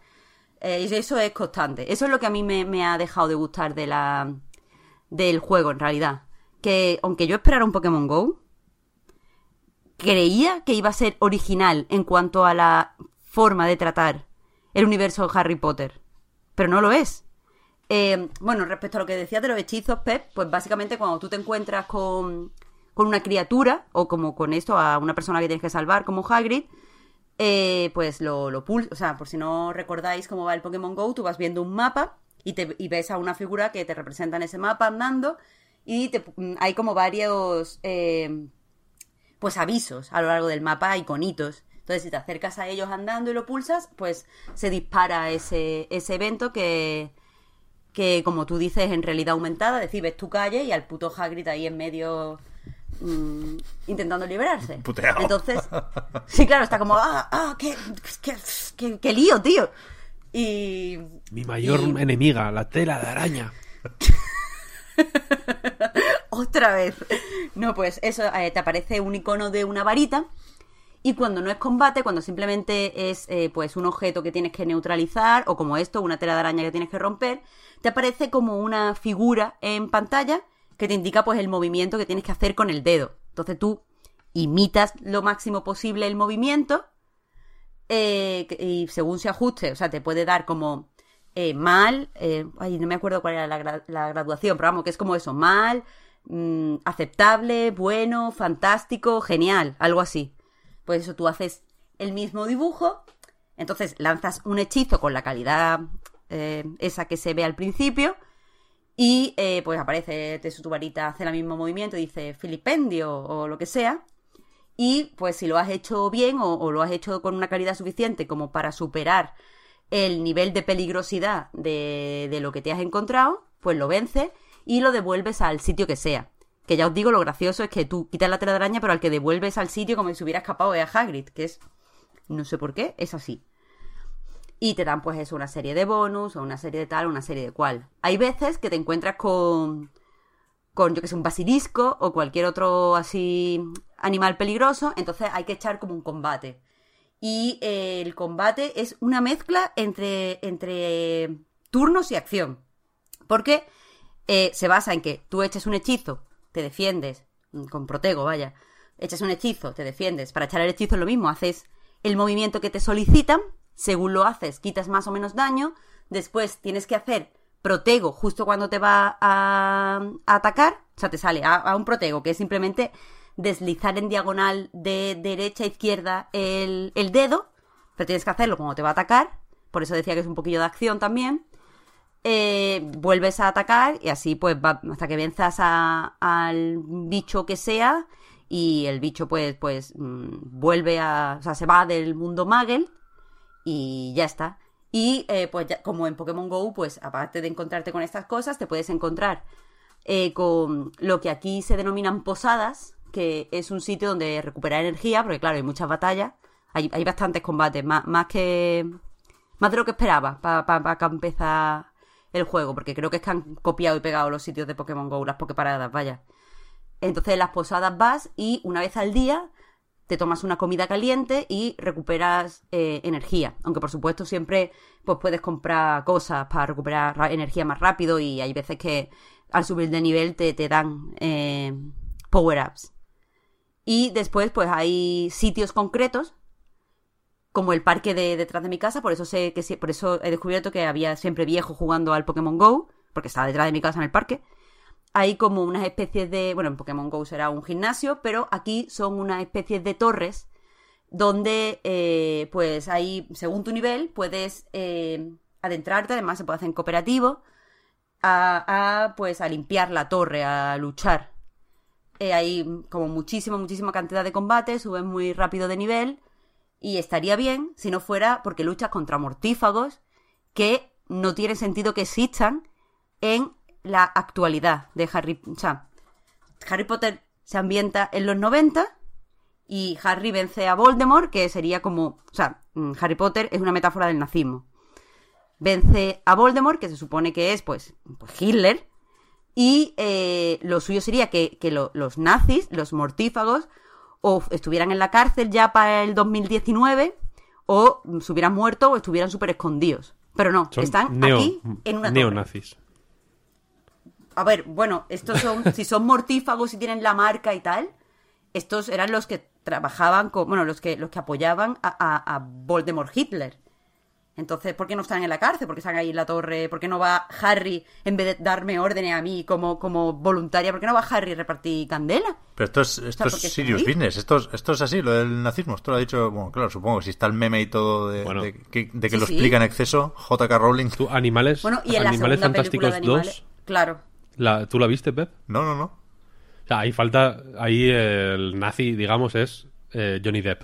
Sí, eso lo sé. Y falta que le pongan el bigotillo de Hitler, quiero decir, no es la cosa más eh, harta y más explícita del, del mundo. Holy shit. Claro, y es, es lo mismo. A ver, eh, Voldemort en la saga Harry Potter lo que quiere es la supremacía de los magos por encima de los muggles. Ya. O sea, que también es, es el mismo rollo que X-Men, en realidad. Pero, pero que si, si es una inspiración directa, conociendo el lore de Harry Potter, ¿sabes? Si los que han hecho el juego no solo se hubieran eh, mm, preocupado de volcar imágenes de Harry Potter en el diseño de Pokémon Go, deberían saber por el lore que no... O sea, si, cuando Voldemort cae la primera vez cuando Harry es niño, los mortífagos evidentemente seguían existiendo, pero estaban escondidos, no hacían ruido, muchos se, tapaban la marca y se reincorporaron a unos trabajos y tal y cual.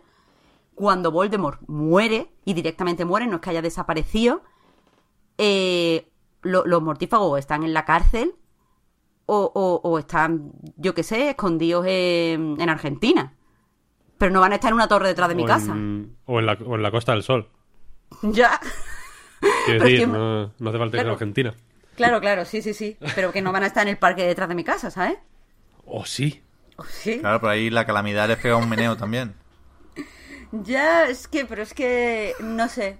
O sea, sé que, sé que mm, lo importante es, mm, yo qué sé, dar un paseo y pasárselo bien. El juego es muy entretenido, igual que lo es Pokémon Go. Pero me, me gusta mucho Harry Potter y me gustaría que se hubiera cuidado más el lore. Porque, Yo, o sea, por lo que has explicado, lo veo Sí. extremadamente complejo. O sea, mucho No, no, más no, que, Pokémon Go, ¿no? O sea, quiero decir, no es, no es más... O sea, en Pokémon Go era una cosa como agradable de ir cazando Pokémon y tal. Aquí, todo lo de los combates y toda la virgen es como, hombre... ¿No, no tiene un puntito más de... de complejidad? no sé, o, de, como o no de- sea o de por- com- o de complicación, no sé, no sé si llamarlo complejidad. O de, o de, o de exigencia. A ver, eh, recuerdo que hace mucho que no juego a Pokémon Go.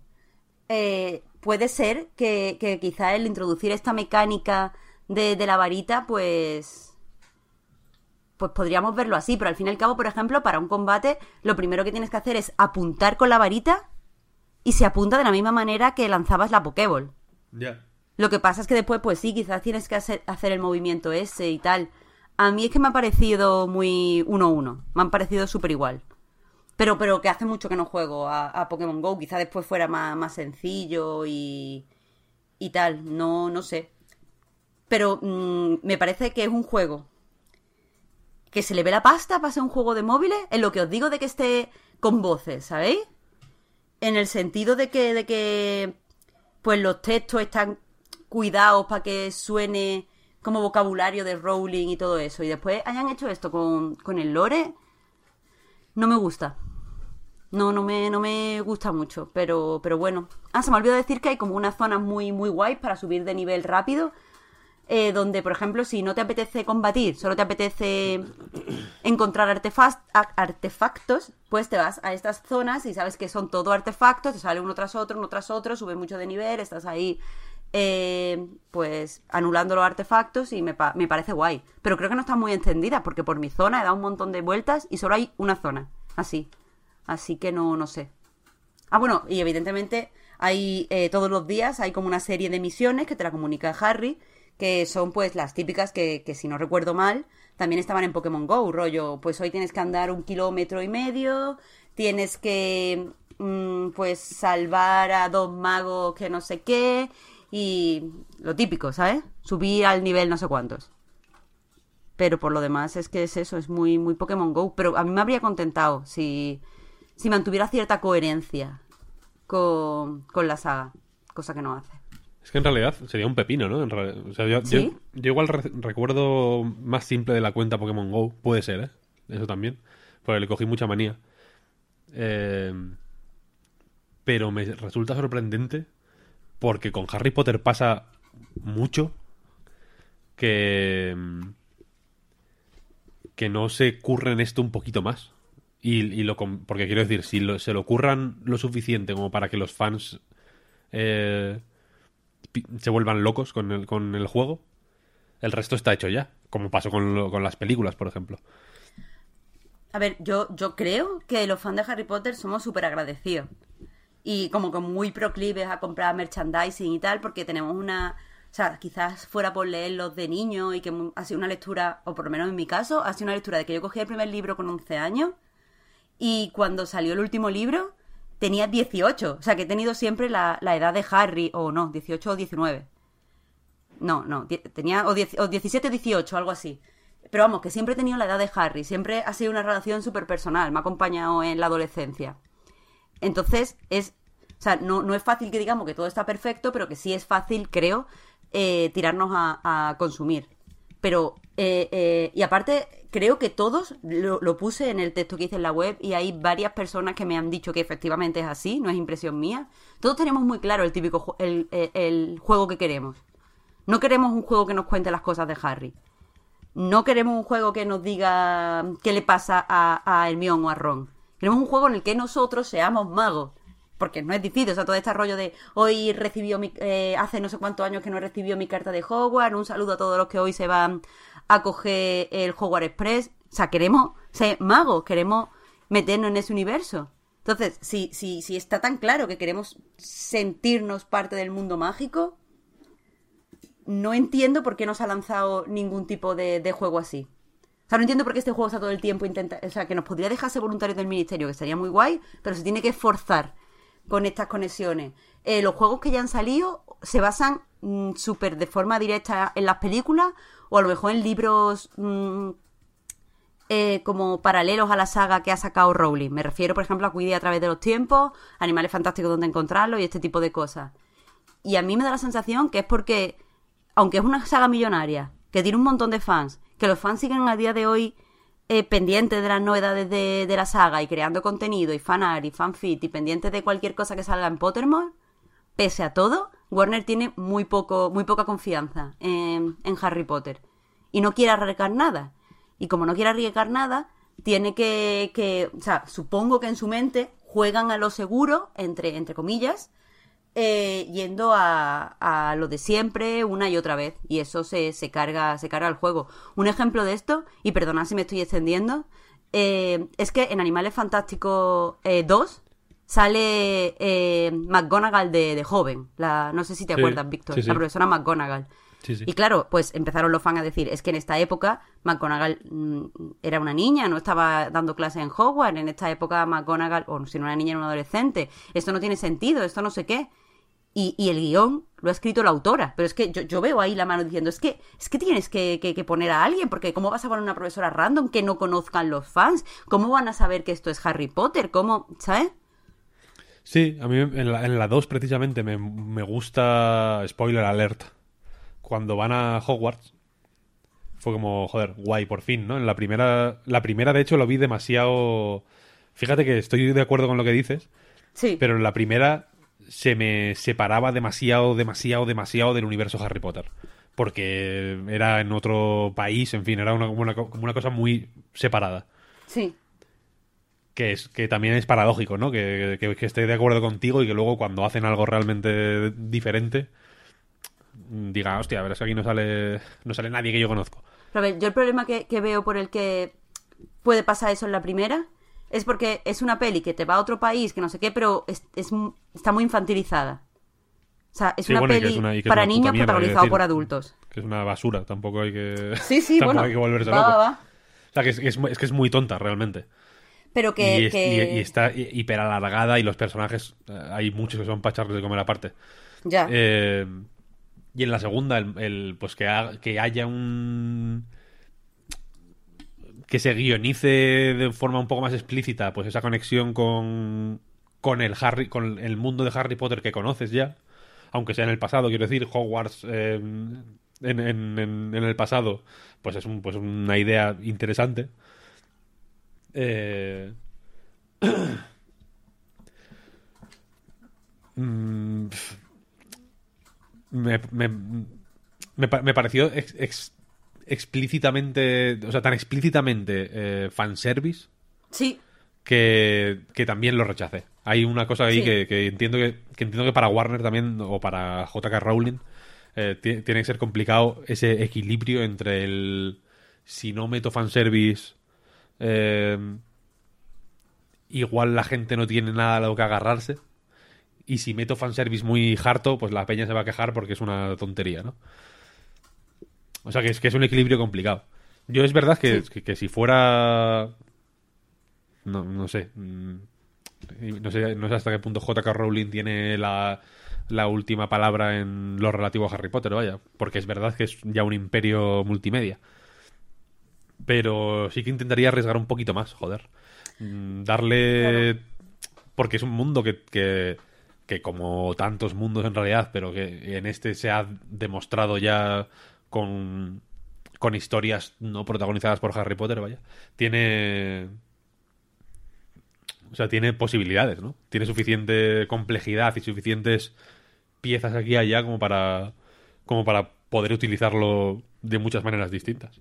Es que eso les digo, yo tengo la sensación, porque, eh, o sea, pasa de- desde la primera vez que yo cogí un PC y me metí en una página de Harry Potter, he visto que, que a los fans les encanta rolear. ¿Sabes? Les encanta pues hacerse su personaje y fingir que van a, Hogwarts y yo he estado en hilos kilométricos de, foros donde pues se hablaba de qué casa eras y la clase y repartían los puntos, que al fin y al cabo es eso, es jugar a un juego de rol en texto. Eh, coño, ¿cómo no- todavía no ha salido un juego de... Estoy con los tacos, perdona. Eh, ¿Cómo no ha salido todavía? Es que, es que supongo que el calor, pero es que estoy, estoy como muy enfadada. no, no sé por qué, pero estoy muy enfadada. Eh, me intenta, me intenta pensar antes de hablar. Eh, con lo de los tacos me refiero, no con las cosas que digo. Eh, que, que no sé, no entiendo cómo todavía no se ha hecho un videojuego que sea de rol, que, que es lo que parece que va a ser este que se filtró, si es Claro. que existe, que todavía Claro. no me lo creo, que es que no me creo que todavía no se haya dicho nada, ni se haya presentado un título o una imagen, ¿eh? Pero claro que existe. Pero Pep, ni una. Vamos a ver, Pep. Mira, el, vi- vídeo no estaba. O sea, parecía un juego interesante y tal, pero no estaba fetén. Pero aún así, ya no crees que deberíamos haber mm, confirmadísima la asistencia del proyecto, aunque fuera una imagen Harry Potter, no sé qué, no sé cuántos. Bueno, pero se, se dieron nombres y todo. Bueno, no sé si. Los nombres que se dieron no eran Wizards Unite. No, no hubo un. No se traspapeló No. algo por- con, con este móvil. Bueno, no sé. Pero vaya que sí, que sí. Que la gente está convencidísima de que está Warner con esto. Con la gente de Avalanche. Es que no, no me lo termino de creer. No, no creo que toda. O sea, se filtra un vídeo y tú no aprovechas los meses siguientes para sacar, aunque sea el título. Para que la gente ya empiece a crear ruido y conversación alrededor del nombre. Es que me parece raro, Pep. Ya, supongo que, el- que lo que despista aquí es el origen del vídeo, que no lo tenemos claro, pero entiendo que era eso de, ¿cómo es? Un focus group, de esto que se le enseña a alguien Sí. para decir si van bien por ahí o, o- o no, o se replantean las cosas. Vaya, yo no tengo dudas de que ese juego existe. Y en todo caso supongo que será intergeneracional, que querrán aprovechar ese Holiday 2020 famoso, pero vamos, por lo que has dicho y, y- y viendo todo esto que me parece muy interesante, pero lo veo desde la distancia porque me da completamente igual Harry Potter, Claro. mi preocupación, Marta, en tu lugar no sería existe o no, sino justo lo que comentabas de cuánto va a tardar en salir el puto Harry. Después de, de- O sea. ¿saldrá antes o después de crear tu personaje? No, lo te- no tengo claro. No lo tengo claro. Pero es que, es que de verdad es que necesi- necesitamos algo ya que se separe, que se separe de eso. Que incluso en el Hogwarts Mystery eh, te tienen que forzar el. No me acuerdo quién era, porque es que jugué nada. Pero como que te tienen que forzar el. Oh, mira, es Bill Weasley. Y es como. Ok. Mm, ¿Por qué? ¿Por qué iba a conocer a toda gente, a toda esta gente si yo fuera una random de, de Hogwarts? ¿Sabes? Es que, es que no el sé. Dark Souls de Harry Potter hace falta. Hombre, Yo lo dije, es. Sí. lo dije, se dijo en este podcast, Ese es. se dijo en este podcast en exclusiva. y, y es que es lo que hace falta. De verdad. Que vosotros necesitáis el Dark Souls de todo, tío. Sí, También, también lo voy a decir, ¿eh? eso es verdad. O sea, eso es verdad. mm, es que vosotros veis Animal Crossing y os parece poco Dark Souls. No, no, no, no, no. Un Dark Souls de Animal Crossing estaría guay. ¿Lo ves? Es que, es que Pero- todo, es que te queréis un, un Dark Crossing- Souls de todo. Sí, no, pero a Harry Potter le va bien.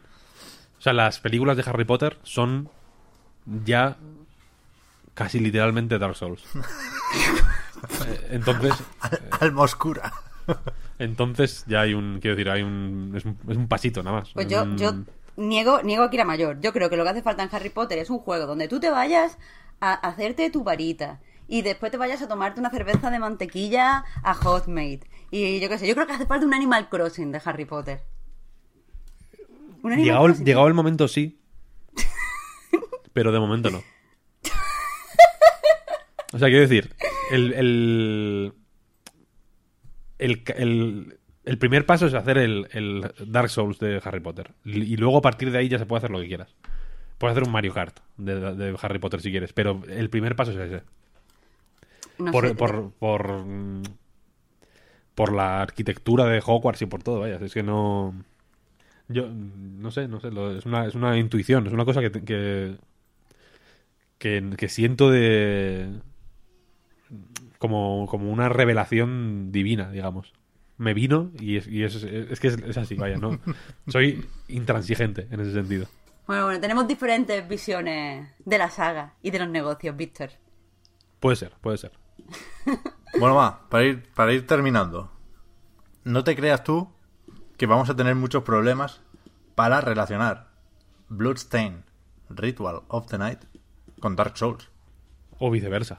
O al revés, eso iba a decir. O sea, claramente los, los últimos juegos de Front Software eh, han, han aprovechado la fórmula de los Metroidvania hasta cierto punto, ¿no? Y le han dado una vuelta usando la tridimensionalidad y empalmando atajos de una forma que se ha comentado alguna que otra vez por aquí.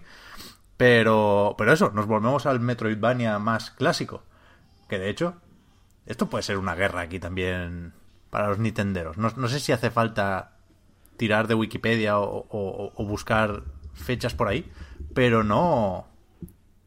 ¿No es un poco injusto que se llame Metroidvania esto? O sea, no, ¿Metroid no había hecho ya todo el trabajo y necesita poco a Castlevania?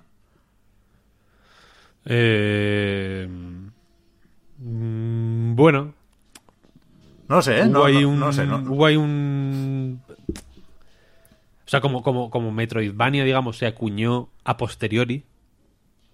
Como que entiendo que se cogieron los dos ejemplos más eh, más representativos, ¿no? Que era, pues, pues en ese momento, Super Metroid y Symphony of the Night, entiendo. En cualquier caso, lo decía solo porque creo que de base, en lo de llamarlo Igabania, hay algo, algo mal. Porque, porque ya estás quitando la parte de Metroid, que yo creo que es la más importante, no lo sé, ¿eh? a lo mejor los libros de historia dicen otra cosa. Pero que encima hay como cierto resquemor, parece, con Konami, pero te quedas con, con, con esa parte. Bueno, da igual. O sea, yo entiendo que la parte, la parte exploración del escenario Metroid es más canónico, igual, porque Castlevania no era así antes. Y luego la- lo que aporta eh, a partir de Symphony of the Night es, aparte de, de ese escenario interconectado y que tienes que ir consiguiendo habilidades para abrir zonas nuevas y tal, el toque light RPG. ¿Sabes? Como de subir niveles y de tener equipo y de... Vale, bueno. que, no, que no lo hacen todos, pero que algunos desde luego sí. Vale, bueno, incluso el rollo medio opaco, podríamos llegar a decir, ¿no? De, de qué hacer para llegar al final bueno. lo que hace lo- el, el rollo lo que lo, lo que acaba llevando este género yo creo de manera lógica a Dark Souls yo creo que eso, que eso viene en, parte por, por Castlevania vaya está justificado. Ok, vale, a tope con Castlevania. Me, me gustan, no soy gran fan de la saga, pero me gustan los Castlevania. Symphony of the Night, por ejemplo, no lo jugué cuando salió, pero sí lo pillé en 360 y, y lo disfruté un montón. Pero decía lo de Gavania porque no voy a poder esconder, y precisamente por eso no lo voy a intentar, que estoy de culo con este juego. Creo que esta vez está justificado, porque mi puerta de entrada fue la versión para Switch, que, como todos sabréis, y si no, os lo digo ahora, disculpas, si llega el aviso demasiado tarde, es un desastre. Es una versión que no se podía poner a la venta tal y como está, y que ya han dicho que van a parchear, ya veremos cuánto, ya veremos hasta qué punto, pero todos los problemas que os podáis imaginar están ahí, frame rate eh, casi inaceptable, eh, gráficos muy muy rebajados, pero hay dos problemas añadidos que no yo no contaba con ellos, con lo otro sí que me lo podía esperar, ¿no? Porque la de hecho la semana pasada acabamos Víctor el programa diciendo a ver qué tal sale la versión de Switch, si alguien lo tiene por ahí que nos diga, porque bueno, nos apetece jugarlo en portátil, pero a veces sale en rana y y eso, salió una semana más tarde porque lo estaban escondiendo, claramente, no porque lo estuvieran arreglando, no está arreglado. Y, y es eso, me, fastidia también el, que lo vi venir y aún así piqué, porque es que me apetecía mucho jugarlo en portátil. Si, si no fuera por el aliciente de jugar en el metro o jugar tumbado en el sofá, seguramente no me hubiera animado con Bloodstain. Pero sí me animé, sí eh, pagué los 40 euretes y me encontré con todo eso que, insisto, lo podíamos suponer y además dos problemas que creo que son los más graves. Uno, en el control, que hay... La gente dice que es input lag, supongo que sí, supongo que si lo miras a cámara lenta verás que hay un, un- un retraso entre la pulsación del botón y la acción en la pantalla. Pero aunque no lo veas claro cronometrando, digamos, sí que es verdad que el control es incómodo. Aunque no sepas decir exactamente por qué, sí que se arrastra Miriam, la protagonista, más de lo normal, mucho más que en otras versiones del juego, que también he probado la de PC. Y sí que flota. Hay algo que no va bien. Como que los cálculos internos del juego van desacompasados. Esa, es la explicación que, que- que os puedo dar. Y después lo de que pete, lo de que crashea, que te devuelve al menú de la Switch con cierta frecuencia. A mí me ha pasado varias veces y es un problema que puede ser grave porque no hay autoguardado, hay que buscar las salitas con los sofás para descansar y guardar la partida. Y, y si te peta por razones completamente inesperadas, como es consultar un libro en una estantería, pues no te lo ves venir y te jodes y a lo mejor has perdido una hora de partida. Está muy, muy, muy mal el juego en esta versión para Switch y, y yo creo que bordea la estafa. O sea, yo creo que, que se echa de menos, yo lo he echado, la posibilidad de pedir una devolución en la eShop. Creo que es algo que debería estar, con las condiciones de más o menos siempre, ¿no? Menos de dos horas, lo que tú quieras. Pero, pero es un juego con el que hablar también de los derechos del consumidor. No lo vamos a hacer porque es tarde, pero creo que está ahí el debate y que es bueno tenerlo y que, y que cualquier crítica que le podemos hacer a no es exactamente quién tiene la culpa de la versión de Switch, si 505 Games, si ArtPlay, si WayForward, si Garashi, porque es un juego que ha pasado por varias manos además. eh, pues hay, hay, que, hay que decirlo, está mal y no me vale lo de publicar en Twitter que se va a arreglar. No, no creo que sea algo que tengamos que aplaudir esa reacción más o menos temprana, porque, porque sigue Yo pesando mucho más el, de el desastre inicial. Estoy totalmente de acuerdo, vaya. O sea, eh, yo estoy menos de culo que tú con el juego porque me está gustando bastante, debo decir. Pero es verdad que es desastrosa la versión. No. Los, los crasheos. Lo que más me jode a mí, personalmente, es que, como dices, no te los puedes esperar. No es en plan. eh, vale, eh, esto esto concreto cada vez que lo hago el juego crashea o cuando hago esto concretamente parece que hay más posibilidades de que crashee el juego sino que puede ser en cualquier situación es como es una surprise mechanic por así decirlo a mí me pasó la primera vez que me pasó fue eh, cuando sales del barco nada más al principio del juego Sí. que hay una cinemática sorprendentemente cutre Bueno, de eso también se puede hablar. Eh, pero esa es eh, quizá la más cutre que yo he visto hasta el momento. Joder, ¿la del tren la has visto? La del tren no, no la he visto. Ah, justo, viene justo después de lo que hiciste en, en el directo. Te lo vas a encontrar, ya verás. Agárralo bien, brother.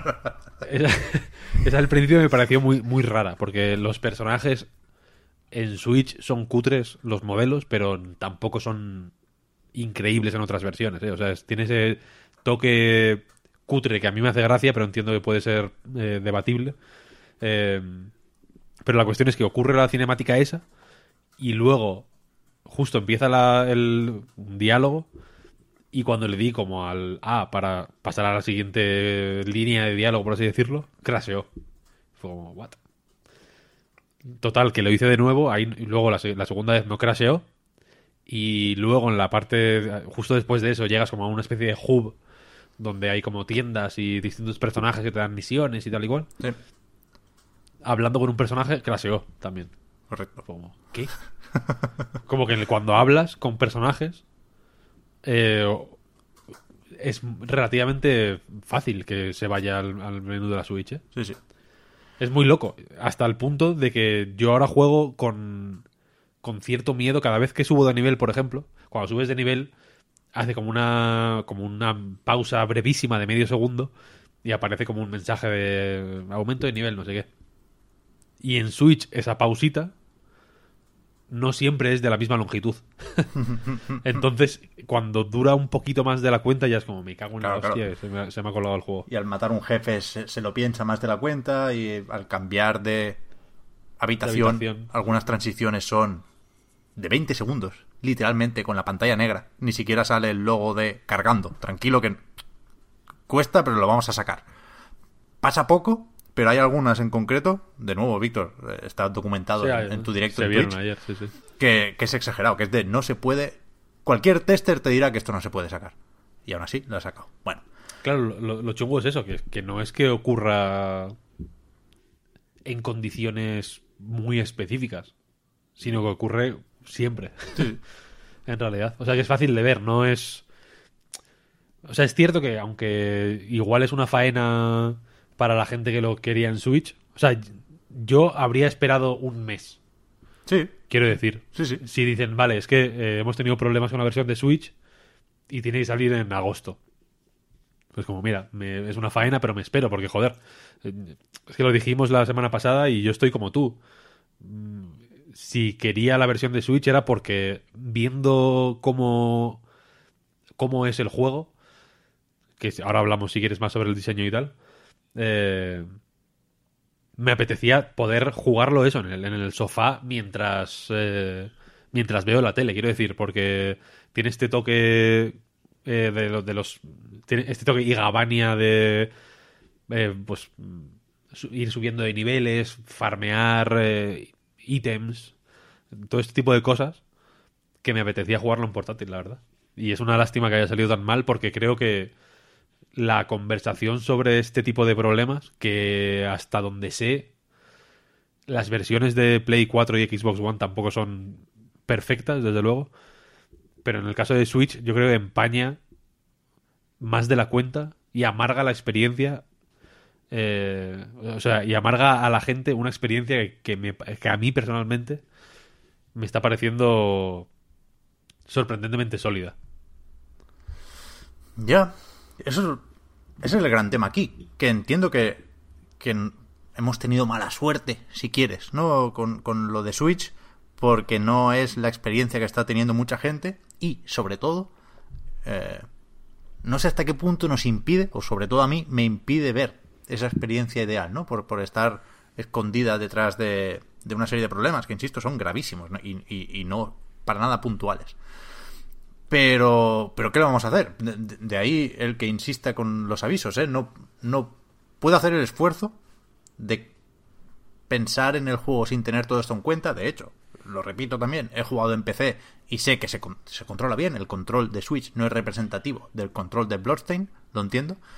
Pero aún así, eso, a veces me, me- me costará pensar en, en- en el juego que estáis jugando vosotros, porque en muchas cosas no es el mismo que estoy jugando yo, ¿no? Pero, pero es eso, se, desde el minuto cero te, te pone de culo. Entonces, contra eso yo no puedo luchar. Y, y es que hay muchas cosas que te recuerdan que están mal, ¿no? Por tonterías, como eh, recordad que esto viene de un Kickstarter, recordad que la versión de Switch tiene cierta importancia porque aglutina un poco las dos versiones canceladas, que son las de Wii U y las de Vita, ¿no? Switch es al mismo tiempo la, la sucesora de Wii U, con lo cual mucha gente que lo esperaba en Wii U eh, mientras esperaba se compró la Switch y mucha gente que quería jugarlo en portátil porque se lo prometieron en Vita, pues ahora tiene esa experiencia solo en Switch. Así que es importante la versión de Switch, ¿eh? No, no, no hemos ido nosotros a buscar la rareza. Me cago en la leche, faltaría más. Te digo más. Creo que hay un debate aquí también interesante que es cómo eh, esa falta de respeto, entre muchas comillas, a Nintendo, ¿no? Porque, por supuesto, esto no es culpa de Nintendo. Eh, creo que Switch le ha hecho un favor a este tipo de juegos, a muchos indies, entre ellos muchos Metroidvania, que venden mucho en Switch, ¿no? Y que lo dicen sus responsables, yo que sé, los Wonder Boy o Monster Boy y compañía. Dicen, coño, la versión de Switch es la más vendida, porque apetece jugar estos juegos en portátil. Y, y Switch Hollow hecho- Knight, por ejemplo, Claro. mm, es muy gustoso en, en Switch. Claro, se puede llegar a interpretar que Nintendo, con su plataforma, ha hecho un favor a este tipo de juegos y, y- y por cosas como Bloodstain, pues se puede joder esta relación, ¿no? Estas ganas que yo tengo de jugar a este tipo de juego en Switch, ahora me las tengo que aguantar, me tengo que esperar a ver si el, si el port merece la pena, ¿no? Si no es pixelado, ya tengo que mal pensar, ya no no, no puedo tener claro antes de que salga el juego que la versión de Switch va a ser la mejor por el hecho de ser portátil. No, a lo mejor no. A lo mejor no. Y me parece una faena muy gorda que le, que le ha hecho eh, este juego a Switch. Pero bueno, insisto, vamos a intentar separarnos de esto, aunque, otra vez, es que todo lo que tengo que decir, no, todo no, ¿eh? Pero la, la primera parte de la lista son chorradas de estas de está mal. Por ejemplo, la entrada al castillo, esto evidentemente, como sucesor espiritual de Castlevania, tiene un castillo. En el castillo hay desiertos, cuevas con lava, jardines, no os preocupéis, no, pasa nada, no va a ser todo el rato muros de piedra. Pero en la entrada, durante todo el juego hay muchos, ¿eh? pero en la entrada ya hay cuadros colgados en la pared que son de backers, de gente que puso un buen dinero en Kickstarter porque una de las recompensas era pintarte la cara dentro del juego. En Switch no se ven las putas caras. Tú, tú entras ahí con toda la ilusión del mundo de, de encontrar tu retrato y es una textura difusa en hiper baja resolución que puede ser tú o puede ser tu vecino. No, ¿no? Es, es un Sí, sí, sí. es, es grave. Si te lo pones a pensar, si has pagado, no sé, 300 dólares, lo que coño sea, que, que te daba acceso a esto, es grave que no, que no distingas tu cara en Switch. Entonces, cosas de estas hay todo el rato, porque el juego es cutre, de base, y todo lo que sea, acentuar esa cutrez, como con, no sé, los diálogos, por ejemplo, son escenas muy cutres. Muy cutres, muy cutres. Los dos personajes hablan de una forma que no. que se tendría que haber dado una vuelta para que sus retratos no fueran esos, fuera otra cosa, otro diseño distinto. Pero si además va mal de frames el diálogo, pues ya fiesta, nos ha fastidiado. Si además se te crasea, pues venga, hasta, hasta luego, Mari Carmen. O sea, el toque cutre yo creo que lo que lo...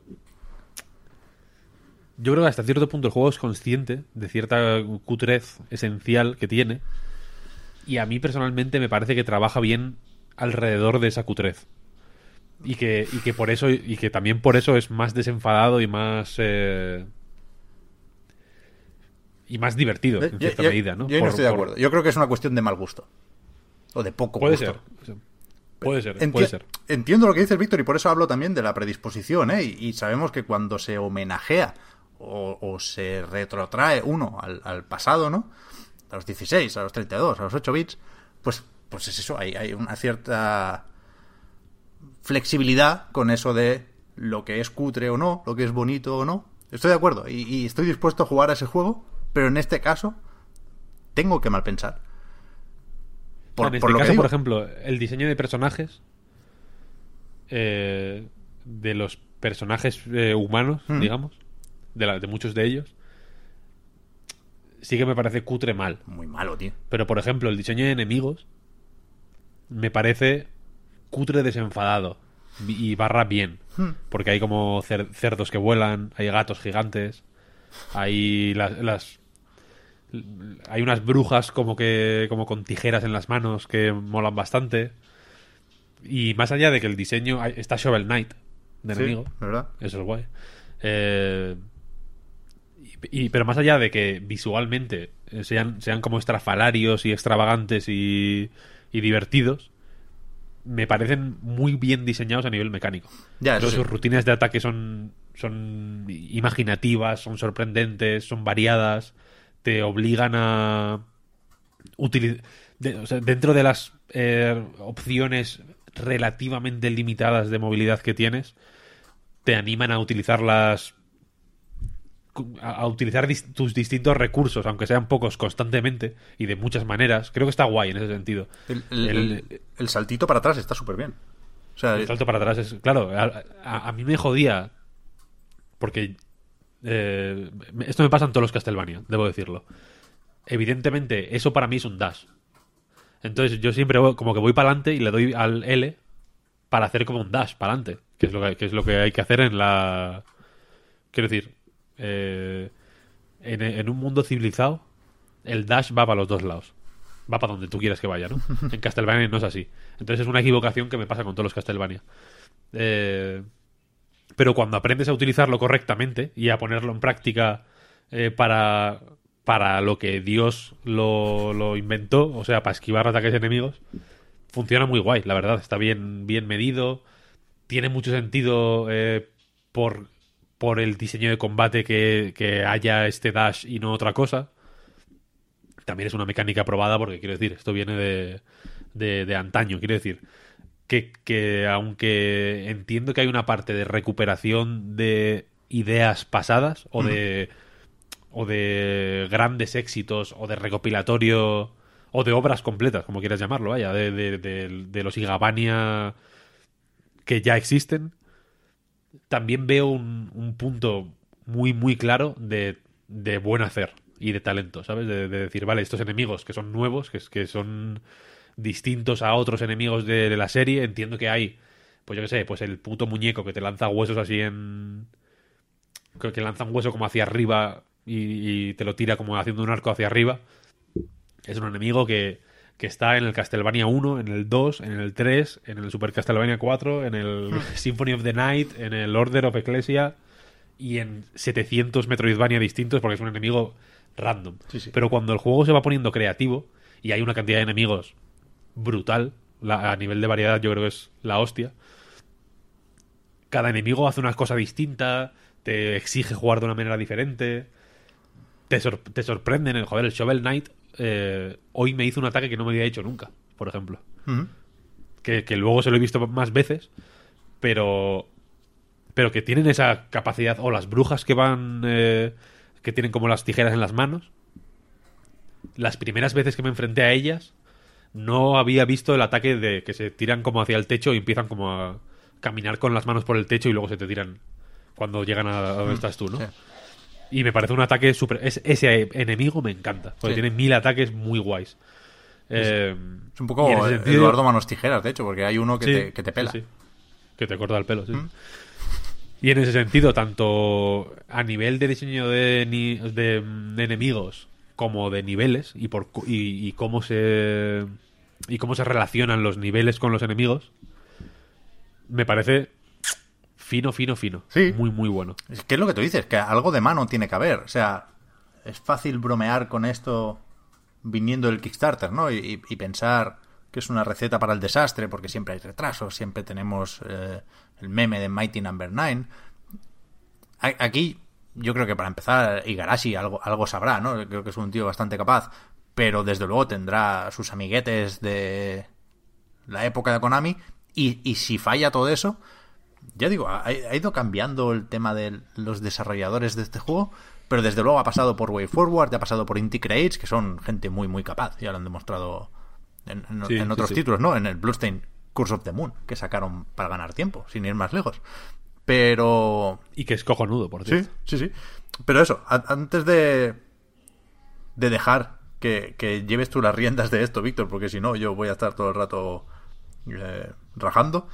Yo, yo sí quiero acabar un poco con esta cosa medio terapéutica, que ya sabéis que a veces utilizo el podcast y disculpadme por ello, eh, para, para co- contar mis fatigas, ¿no? Para tumbarme en el diván y, y hacer un poco de, de terapia. Claro, entiendo que, que, que para muchas de las manías del juego, la excusa de lo retro es buena, ¿no? O sea, una de las gracias de Castlevania y compañía es pegarle un latigazo a un candelabro y que salga un pollo alast para, para recuperar tu vida, ¿no? Entonces la comida me podréis decir que es importante en la saga. Pero yo no, no acabo de ver por qué hacen falta esta cantidad absurda de recetas. O sea, platos de arroz, igual hay ocho curry con pollo, curry con marisco, con erizo de mar, con omelette de arroz, pero, pero Garashi, hijo mío, come, tío, come y calla, pero que no... Que hay muchas cosas que considero absurdas en este juego y que, de nuevo, lo de la predisposición negativa no ayuda. O sea, ¿por qué tiene 21 slots de guardado? Víctor, Marta, ¿me lo podéis decir? Si, si tienes que poner muchos, que me parece bien. O sea, cada, cada vez que descanses en el sofá, graba en uno distinto. Me parece fantástico, para que luego puedas volver a donde quieras. Pero ¿por qué 21 y no 20? Hay algo, hay algo ahí que no funciona. Hay un loco en el equipo. No sé quién es. No digo que sea Igarashi, no quiero señalar. Pero hay, hay mínimo un loco en los créditos de este juego. Que no, no te gusta que jueguen a ese dios. A ti te gusta que, que- que la gente acepte su mortalidad y no lo han aceptado, Pep. 21 slots de guardado. O sea, que un juego me haga contar. Yo también pongo de mi parte, ¿eh? O sea, aquí eh, a loco no me ganan. hay un loco en el juego igual eres tú Claro, claro, pero que el girito, pero que me hagan contar los slots de guardado, no debería ser así. No sé, tiene 21, de verdad, os lo digo.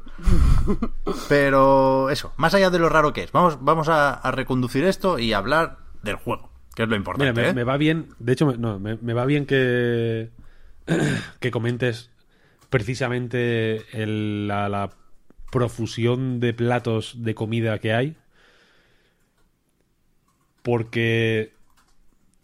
Si hay tantos, Pep, yo creo que es para darte más eh, oportunidades de subir tus stats de una forma más o menos razonable y comprensible, porque la primera vez que comes cada plato de comida, te suben los stats. poco- sí, ya, pero bueno, no, no es ni razonable ni comprensible.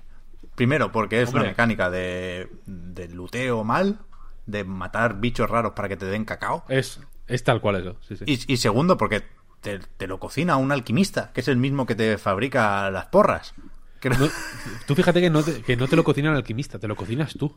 Ah, bueno, Esta alquimista- mañana- Bueno, es verdad. O sea, quiero decir, eh, cuando en la pantalla de cocinar, digamos, cuando le das a cocinar, la protagonista se da la vuelta y, se- y está como cocinando ella. Es verdad.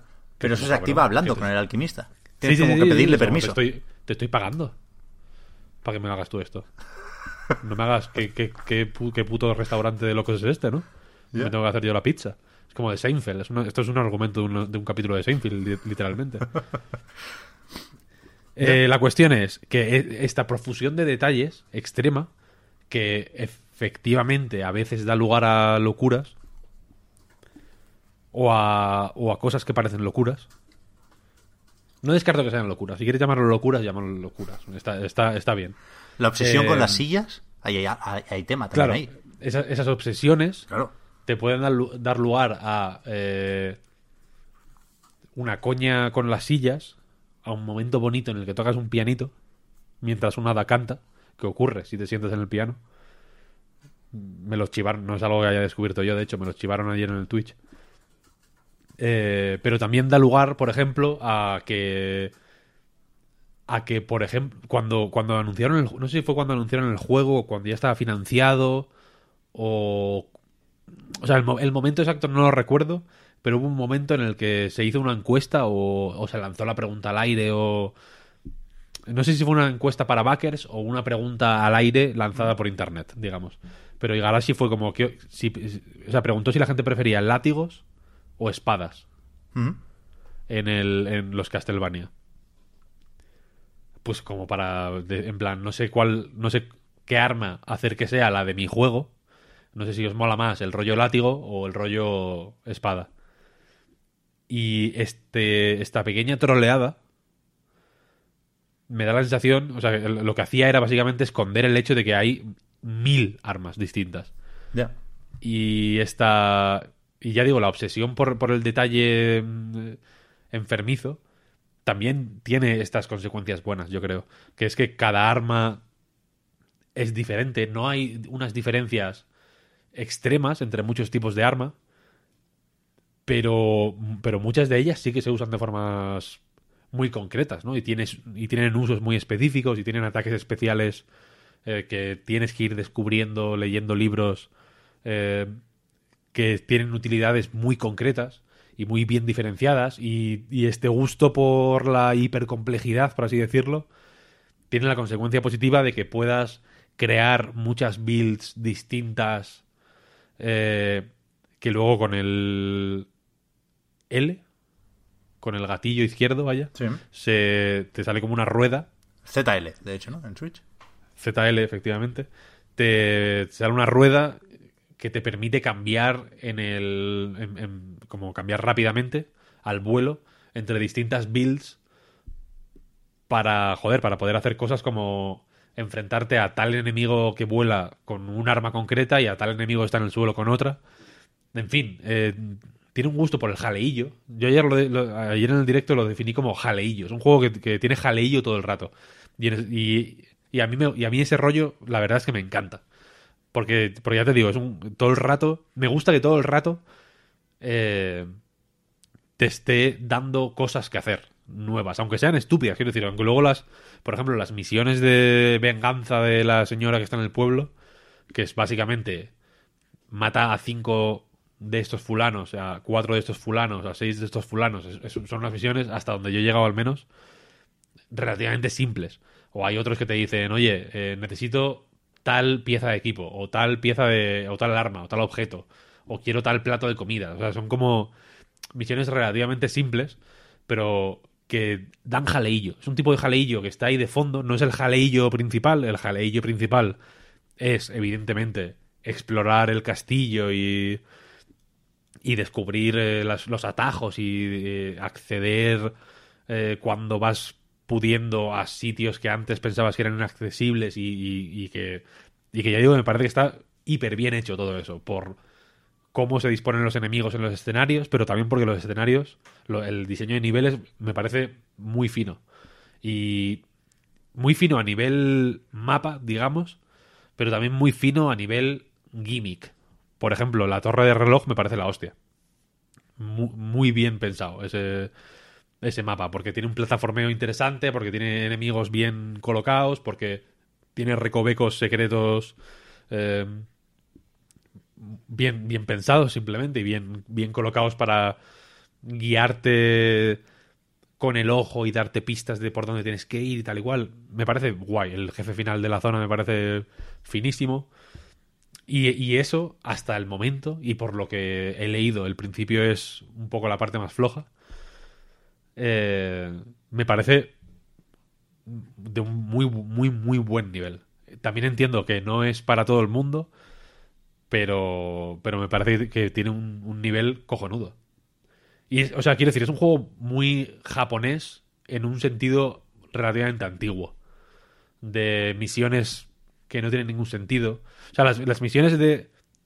las misiones de matar a cinco pavos con escudo, por ejemplo, que tengas que ir a aceptarla, no tiene sentido, en realidad.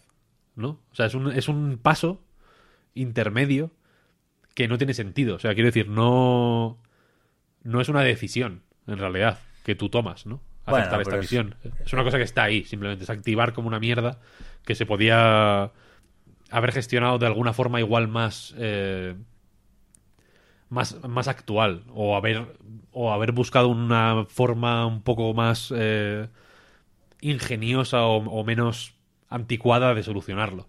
Pero está ahí y bueno, es una manera de jugar que si te si te mola este rollo un poco un poco de jugar con el piloto automático, de ir como farmeando cosillas y tal y cual, a mí me da cierto gustito.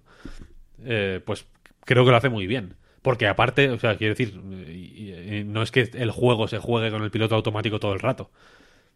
Tiene estas, esta capa eh, extra, digamos, de, de cosas más o menos secundarias o opcionales que se pueden hacer con el piloto automático, pero luego tiene una capa que es la, la buena, la interesante, de, de exploración robusta, de combate interesante, de jefes finales bastante mm, apañados hasta donde he visto. Ah, de o sea- nuevo, como no he jugado todavía el juego entero, no, no sé, no quiero dar una...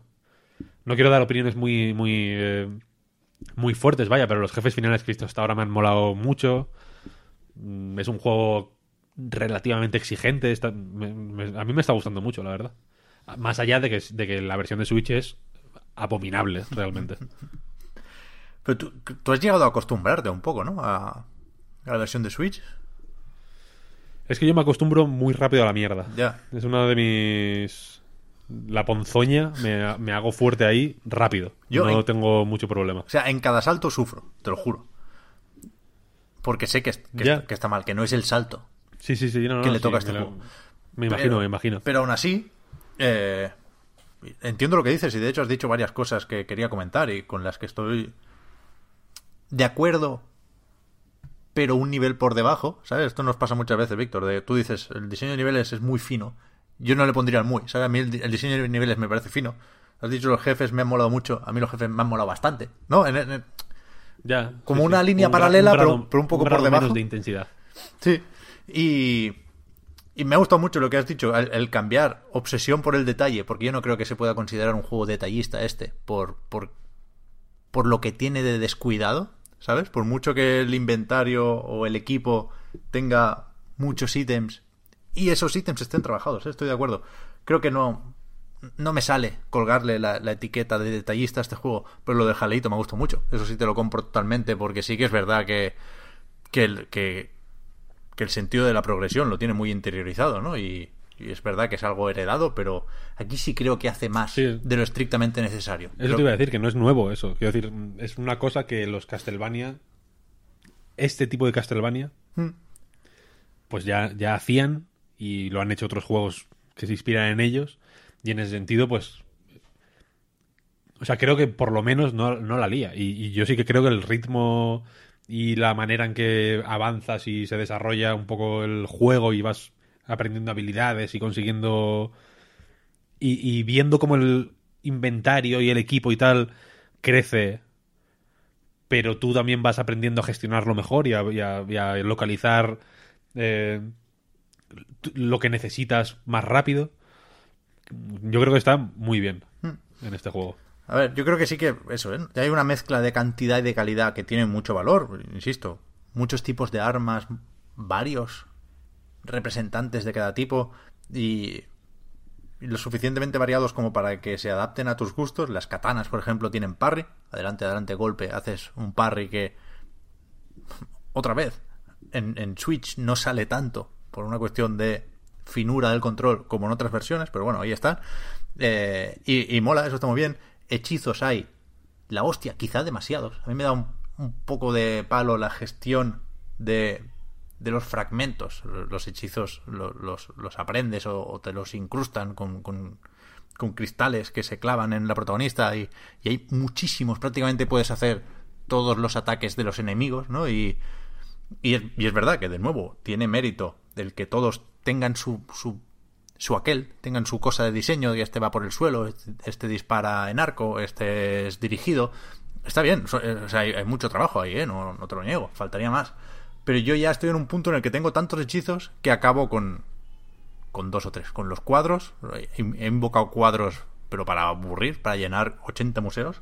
Compañía grata, creo que se llama el, el hechizo. Sí, sí, Me- sí. Muy, muy bien. Y, y eso, qui- quizá hay demasiado en eso también. Y, y lo de que haya demasiada comida mm, me sirve para hacer un chistecito y poco más. Pero lo de que haya demasiados hechizos creo que sí que tiene implicaciones en el juego. Porque creo que eso, que, que se puede convertir más de lo necesario en un juego de menús. Que, que puedo llegar a ver que lo del roleo es un poquito farol, ¿no? Que intenta venderse más como juego de rol de lo que realmente es, a pesar de que estén ahí las estadísticas y que seguro que te puedes plantear los combates con la armadura perfecta porque me protege contra el veneno y tal igual. Creo que tiene una importancia menor de la que se pretende hacer creer todo eso. Pero bueno, el trabajo está ahí y, coño, al final yo no me lo he pasado todavía, me lo he pasado con el final malo. Llevo, estoy a punto de, de terminarlo con el final bueno porque tengo un 70 y pico por ciento del mapa descubierto y es verdad que cuando le doy al botón de ver el mapa, coño, aquello impone, ¿eh? Hay, una serie de pasillos ahí que no, que no son pocos. O sea, es un juego más trabajado de lo que puede parecer al principio por lo cutre. Pero, y aquí enlazo también con lo que decías, Víctor, del piloto automático, que es una forma que a mí me gusta mucho de valorar los juegos, ¿no? El hasta qué punto te anima, hasta qué punto te hace partícipe de la experiencia. Hay algunos juegos en los que va bien esa experiencia relajada de tirarse un poco para atrás, de no... Ah, este me ha dado, no pasa nada, de- sigo, ¿no? Lo, lo- lo atravieso. Y creo que este es un poco más piloto automático de lo que a mí me, me gustaría. Creo que, que el juego te anima poco. Creo que te empuja un pelín menos, que tienes que poner un poco más de tu parte.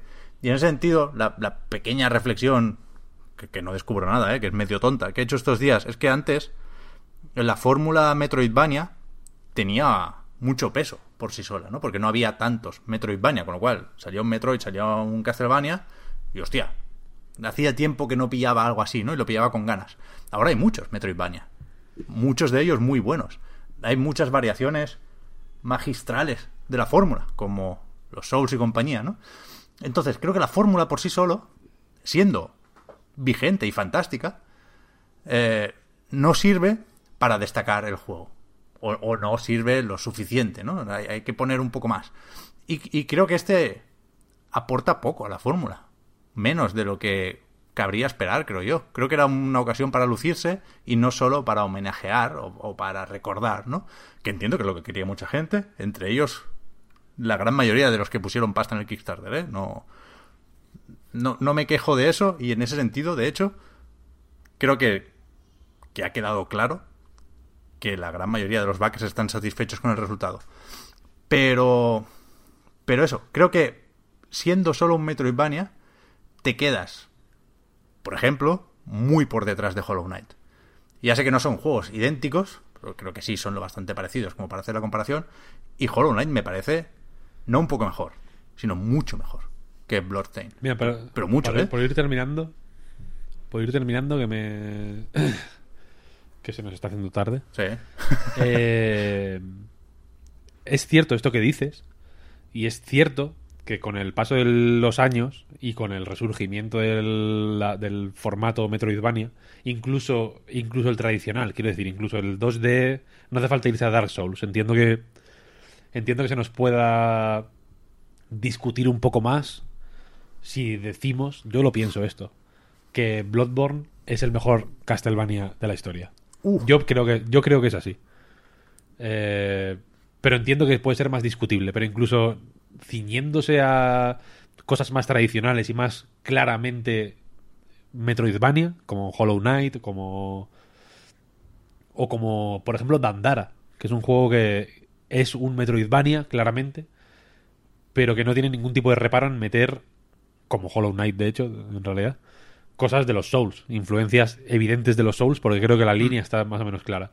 Eh, como, ha- como, como ha habido tantos y el formato Metroidvania, pues resulta que es súper agradecido en realidad y es un tipo de juego que, que- es gustoso de jugar porque es eh, mezcla lo que tiene de light o de agradable un plataformas más o menos normal de acción con combate que puede ser tan complejo o tan ligero como uno quiera, con el puntito un poco más de hacerte sentir inteligente y, y de la satisfacción de ir explorando el mapa y encontrando nuevas formas de redescubrir constantemente zonas que ya conocías y tal.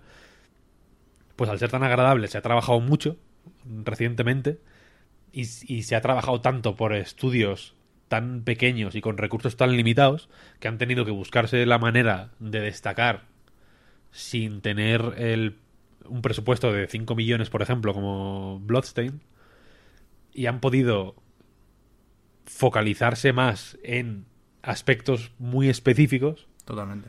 y hacerlos de formas excelentes. Que igual para hacer un Bloodstain, por ejemplo, que sea extraordinario a, a todos esos niveles separados que hay por ahí, igual hace falta un presupuesto de 700 millones de euros. Para que- no para que todo sea Sí, sí. perfecto y para que el y para que el movimiento sea eh, revolucionario y extraordinario como en Dandara y para que el arte sea absolutamente magistral como en Hollow Knight y para que el- la escritura sea eh, interesante y divertida como en Guacamele, ¿sabes? O sea que para hacer cada para que cada pieza específica sea extraordinaria.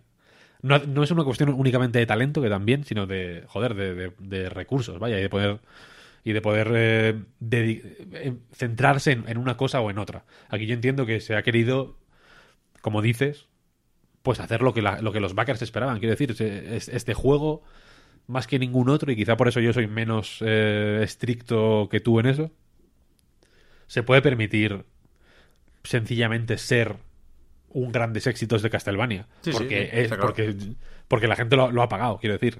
Igual que. Igual que, yo que sé, que Pillars of Eternity se podría haber permitido, aunque no lo hace en realidad, eh, ser un grandes éxitos de, de los juegos de rol de, de antaño, ¿no? Hmm. Es, lo, que- es lo que la gente quiere. Está claro, está claro. Pe- Pero ya te, ya te digo que yo aquí veo mucho talento. Sí. Bueno, de nuevo, le, le voy a quitar el mucho, me voy a arriesgar a quitarle el mucho, pero de nuevo, estando de acuerdo con lo que dices, Víctor, si vas a hacer eso, si vas a jugar por, por, por lo que se espera de los videojuegos, ¿no? Si vas a hacer un grandes éxitos, que me parece fabuloso, ¿eh? De hecho, me parece una buena idea. No lo hagas feo, tío. Haz- hazlo ya no bonito, porque evidentemente no se trata de ser adorable, no se trata de ser esto un Link's Awakening, pero hazlo técnicamente o visualmente resultón. Es que no llega a eso. Y, joder, para acabar, porque si no me vuelvo a lo de hace un rato y no quiero. Te gustan mucho las hot takes. Has hecho lo de Bloodborne que me ha parecido muy buena. Yo te voy a decir que, y aquí voy a tirar de manga ancha y, y esto es un riesgo, ¿eh? Aquí se me va a poner la gente en contra. Pero, a esta altura de la película, me parece, primero, me parece un Metroidvania y segundo, me parece mejor Metroidvania o mejor juego que este. Mejor Metroidvania no, porque la plantilla es- está más clara aquí. Pero me parece mejor juego. Dead Cells, Candy Crush. Dead Cells que Bloodstained. Mucho más apetecible Sí. y, y si me das a elegir, primero Hollow Knight, pero después, antes Dead Cells que este. Es un buen ejemplo el Death, Death Cells, vaya. Que se juega mucho mejor a Dead Cells que a Bloodstained. Sí, bueno, mil veces, eso desde luego. Pero, pero si Bloodstain fuera Dead Cells, a los backers no les habría gustado. Claro, claro, claro. Y- No es, y, y- y no sería, y no sería el proyecto que, que Igarashi eh, se planteó. No- y voy más allá. No debería serlo, ¿eh? O sea, el ejemplo no iba por lo procedimental, que, que es como decías tú hace un rato, Víctor, es la fórmula que ha tenido esta gente eh, para, para hacer un juego grande con poco presupuesto, ¿no? Porque no podía pagar el diseño de un castillo. Evidentemente no estoy pidiendo que Bloodstained sea procedimental, ¿eh? que nadie entienda eso. Pero el control, el game feel, el, el ritmo, es que es mucho mejor, mucho mejor. Sí, y, y no, y sin ir muy lejos, ¿eh? porque quiero decir, no, no es extremadamente distinto de lo que intenta hacer Bloodstain, yo creo. No, no. Pero la cosa es, eh, y eh, yo cierro con esta otra hot take. Batalla de hot takes. hot take war. Que me parece, sinceramente, vergonzoso que Konami no haya querido hacer este juego. O sea, yo creo que el- el- si, si tenemos, si tenemos que encontrar un lugar común, un espacio para la conciliación, un punto medio en el que encontrarnos y darnos un abrazo, ¿sabes? Y olvidarnos de que en Switch va fatal, de que es muy cutre, de que la banda sonora podría sonar en una, en una feria fácilmente. Hay un tema que es Camela, tío. Te lo juro. Hay una parte en el castillo Sí, sí, en el que suena Camela. dije, lo dije ayer en el directo. Es, es una canción de Camela, pero que te la podría encontrar, quiero decir, es tal cual. Es la mejor canción de la banda sonora, también te lo digo. Es muy buena esa canción. Buenísima, de verdad. O sea, lo de la feria lo digo como algo bueno, lo de la verbena. Me parece una banda sonora estupenda. Creo que encuentra. Creo que la banda sonora termina de empastar completamente el rollo hortera del juego y, y- y y le hace que sea desenfadado y no y no de mal gusto. Pero bueno, eso es otro hot take. Mi hot take era encontrarnos en el en el punto medio de pensar por qué Konami no ha querido hacer este juego Ya. y sí un pachinko. Ya. Cuando este juego ni es ni ha sido particularmente caro de hacer, No. ni ni es particularmente arriesgado de hacer y joder y, sería una forma digamos de sanear su una forma asequible y, y- y muy agradecida de sanear su, su, su imagen Ya. en realidad y, en- y- y lo que han conseguido en realidad es que, lo- que el juego lo haga otra persona que meta a los personajes de Castlevania con otros nombres porque le sale de la punta del cipote y, y- y que le digan misa en realidad. Hombre, y sin cambiar los nombres, ¿eh? O sea, la, la- es una señora, ¿no? La que te encarga que mates X monstruos. Ahí lo que estás haciendo es vengar la muerte de personas que tienen nombres de personajes de Castlevania. Y, efectivamente es lo que iba a decir. Y lo que consigues es que el juego, que el, el mejor Castlevania no sea tuyo y encima se choten de ti. Sí, sí. Porque se está riendo de, de Konami en su cara, digamos, ¿no? De Pero- una forma muy... Hay un pequeño beef bastante gracioso y... Y eso, así que un- unámonos ahí. O sea, quiero decir, encontrémonos en el... En el desprecio a Konami y que, y que sea ese el faro que nos guíe hacia el futuro. Ya, me parece bien. Pero es que Konami no puede hacer este juego, aunque quiera. Sí, mira el contra, tío. Mira el contra del, del Nintendo Direct. Ya, no me hables, no me hables. ¿Qué van a hacer? Pues mira, yo voy a decir, ya nos acabamos el podcast. Fin, aquí está, este ya es el- la ul- las últimas frases. Así Eso que pen- El artwork de la carátula, fabuloso. Esto- o sea, el vídeo YouTube va a quedar, eso sí que se lo Sí. tengo que agradecer a esta gente. muy guay. Va a quedar fabuloso. También un poco hortera. Tiene este rollo fl- floripondios, mucho fucsia, ¿no? Como colores así un poco... Pero Hortera A- a indiscutiblemente mí me bien. gusta. O sea, in- Sí, hortera bien, hortera bayoneta. indiscutiblemente bien dibujado, por lo menos. Que es más Sí, de sí. lo que pasa dentro del juego, insisto. Hortera bayoneta 2. Para mí bayoneta 2 es el epítome del hortera bien. Oros, azules, blancos. Fantástico. El infierno... mm, También de fucsias, quiero decir. Si es que los colores, la, la paleta de colores es la misma. La del infierno de Bayonetta 2 y, y la de Bloodstain. No hay, que, no hay que buscar mucho más lejos. Pero bueno, acabamos el podcast. La cuestión es que eh, yo dije en Twitter que tenía que elegir entre comer esta semana y comprarme Bloodstain. Eh, al final conseguí una copia digital de Bloodstain de manera gratuita gracias al amigo Santi FC. Le doy las gracias en público. Pero como ya había, ya estaba procesándose el pedido de Amazon, no me dejaron devolverlo porque ya lo había comprado, como, como un ansias. Entonces, tengo el Bloodstain, no tengo el dinero. O sea, conseguí el Bloodstain gratis y aún así me lo cobraron. Y he decidido que cuando me llegue la versión física, me la voy a quedar. No la voy a devolver. ¿En serio? No la voy a devolver. Team Bloodstain Ritual of the Night. Ya está. Ah, Este era, este era mi alegato final. Bloodstain, recomendado. Yo creo que Marta se lo está bajando ya en Switch. Sí, ahora vaya, Después de- totalmente. de Totalmente. Ya está. Esta, historia, esta pequeña historia de redención que sirva para eso. Tu equipo no recomendado. Yo equipo recomendado. Ya está. Simplemente posturas encontradas, cordialidad y todo. ha sido, podemos to- ha sido salir todo desde el respeto, ha sido todo muy bien. Yo sí. Efectivamente. Efectivamente. Con esta puta lección vital nos vamos. No tenemos tiempo para preguntitas ni para nada, pero bueno, entiendo que, que habría preguntitas sobre el Bloodstain, ¿eh? Porque que la gente quería la versión para Switch. Es que es así, es normal. No es normal. Y no sé, no sé qué tenemos que hacer para... O sea, realmente e- era... ¿Era iluso esperar este juego a 60 frames en Switch? Yo es que creo que no. Con 30 me vale, pero sin craseos. A mí personalmente, al menos. Con 30 estables. Y que, no se, y que no se ralentice en las putas conversaciones, que son las mm, partes con menos carga gráfica de todo el puto juego. ¿No? O sea, es que lo- si lo. O sea, yo más que. Tú estás, tú estás como enfadado, y yo más que enfadado, estoy como el GIF este del tío que, que parpadea así, que como que echa la cabeza para atrás, como totalmente sorprendido. Pues como. ¿Dónde cojones? O sea, ¿por qué pollas se está ralentizando ahora? ¿Y por qué cojones cuando hablas con tres personas, luego el juego durante un minuto va mal? Y luego no. Quiero decir, no. No, no entiendo el funcionamiento de los. De lo, que, de lo que ocurre en el puto juego. Entonces me, me- me sorprende. Pero más allá de eso. Una maravilla. 9 sobre 10. Best of E E3 2019. Pues muy bien, hasta aquí, efectivamente.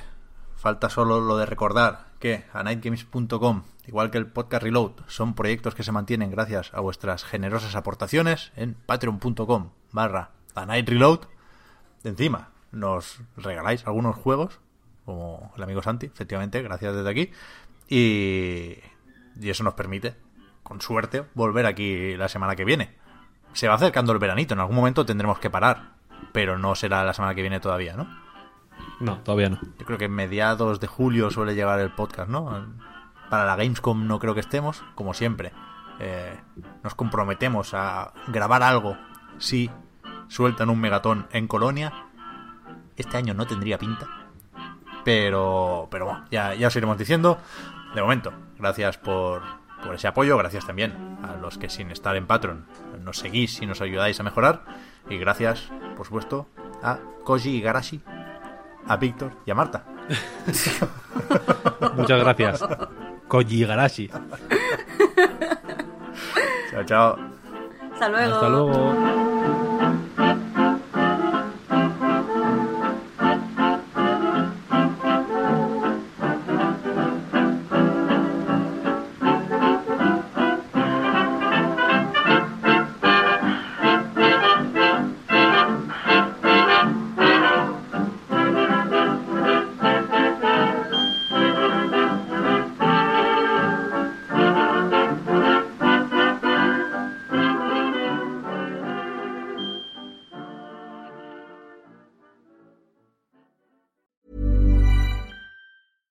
Hey, it's Paige DeSorbo from Giggly Squad. High quality fashion without the price tag. Say hello to Quince. I'm snagging high-end essentials like cozy cashmere sweaters, sleek leather jackets, fine jewelry, and so much more. With Quince being 50 to 80% less than similar brands. And they partner with factories that prioritize safe, ethical, and responsible manufacturing. I love that. Luxury quality within reach. Go to quince.com slash style to get free shipping and 365 day returns on your next order. Quince.com slash style.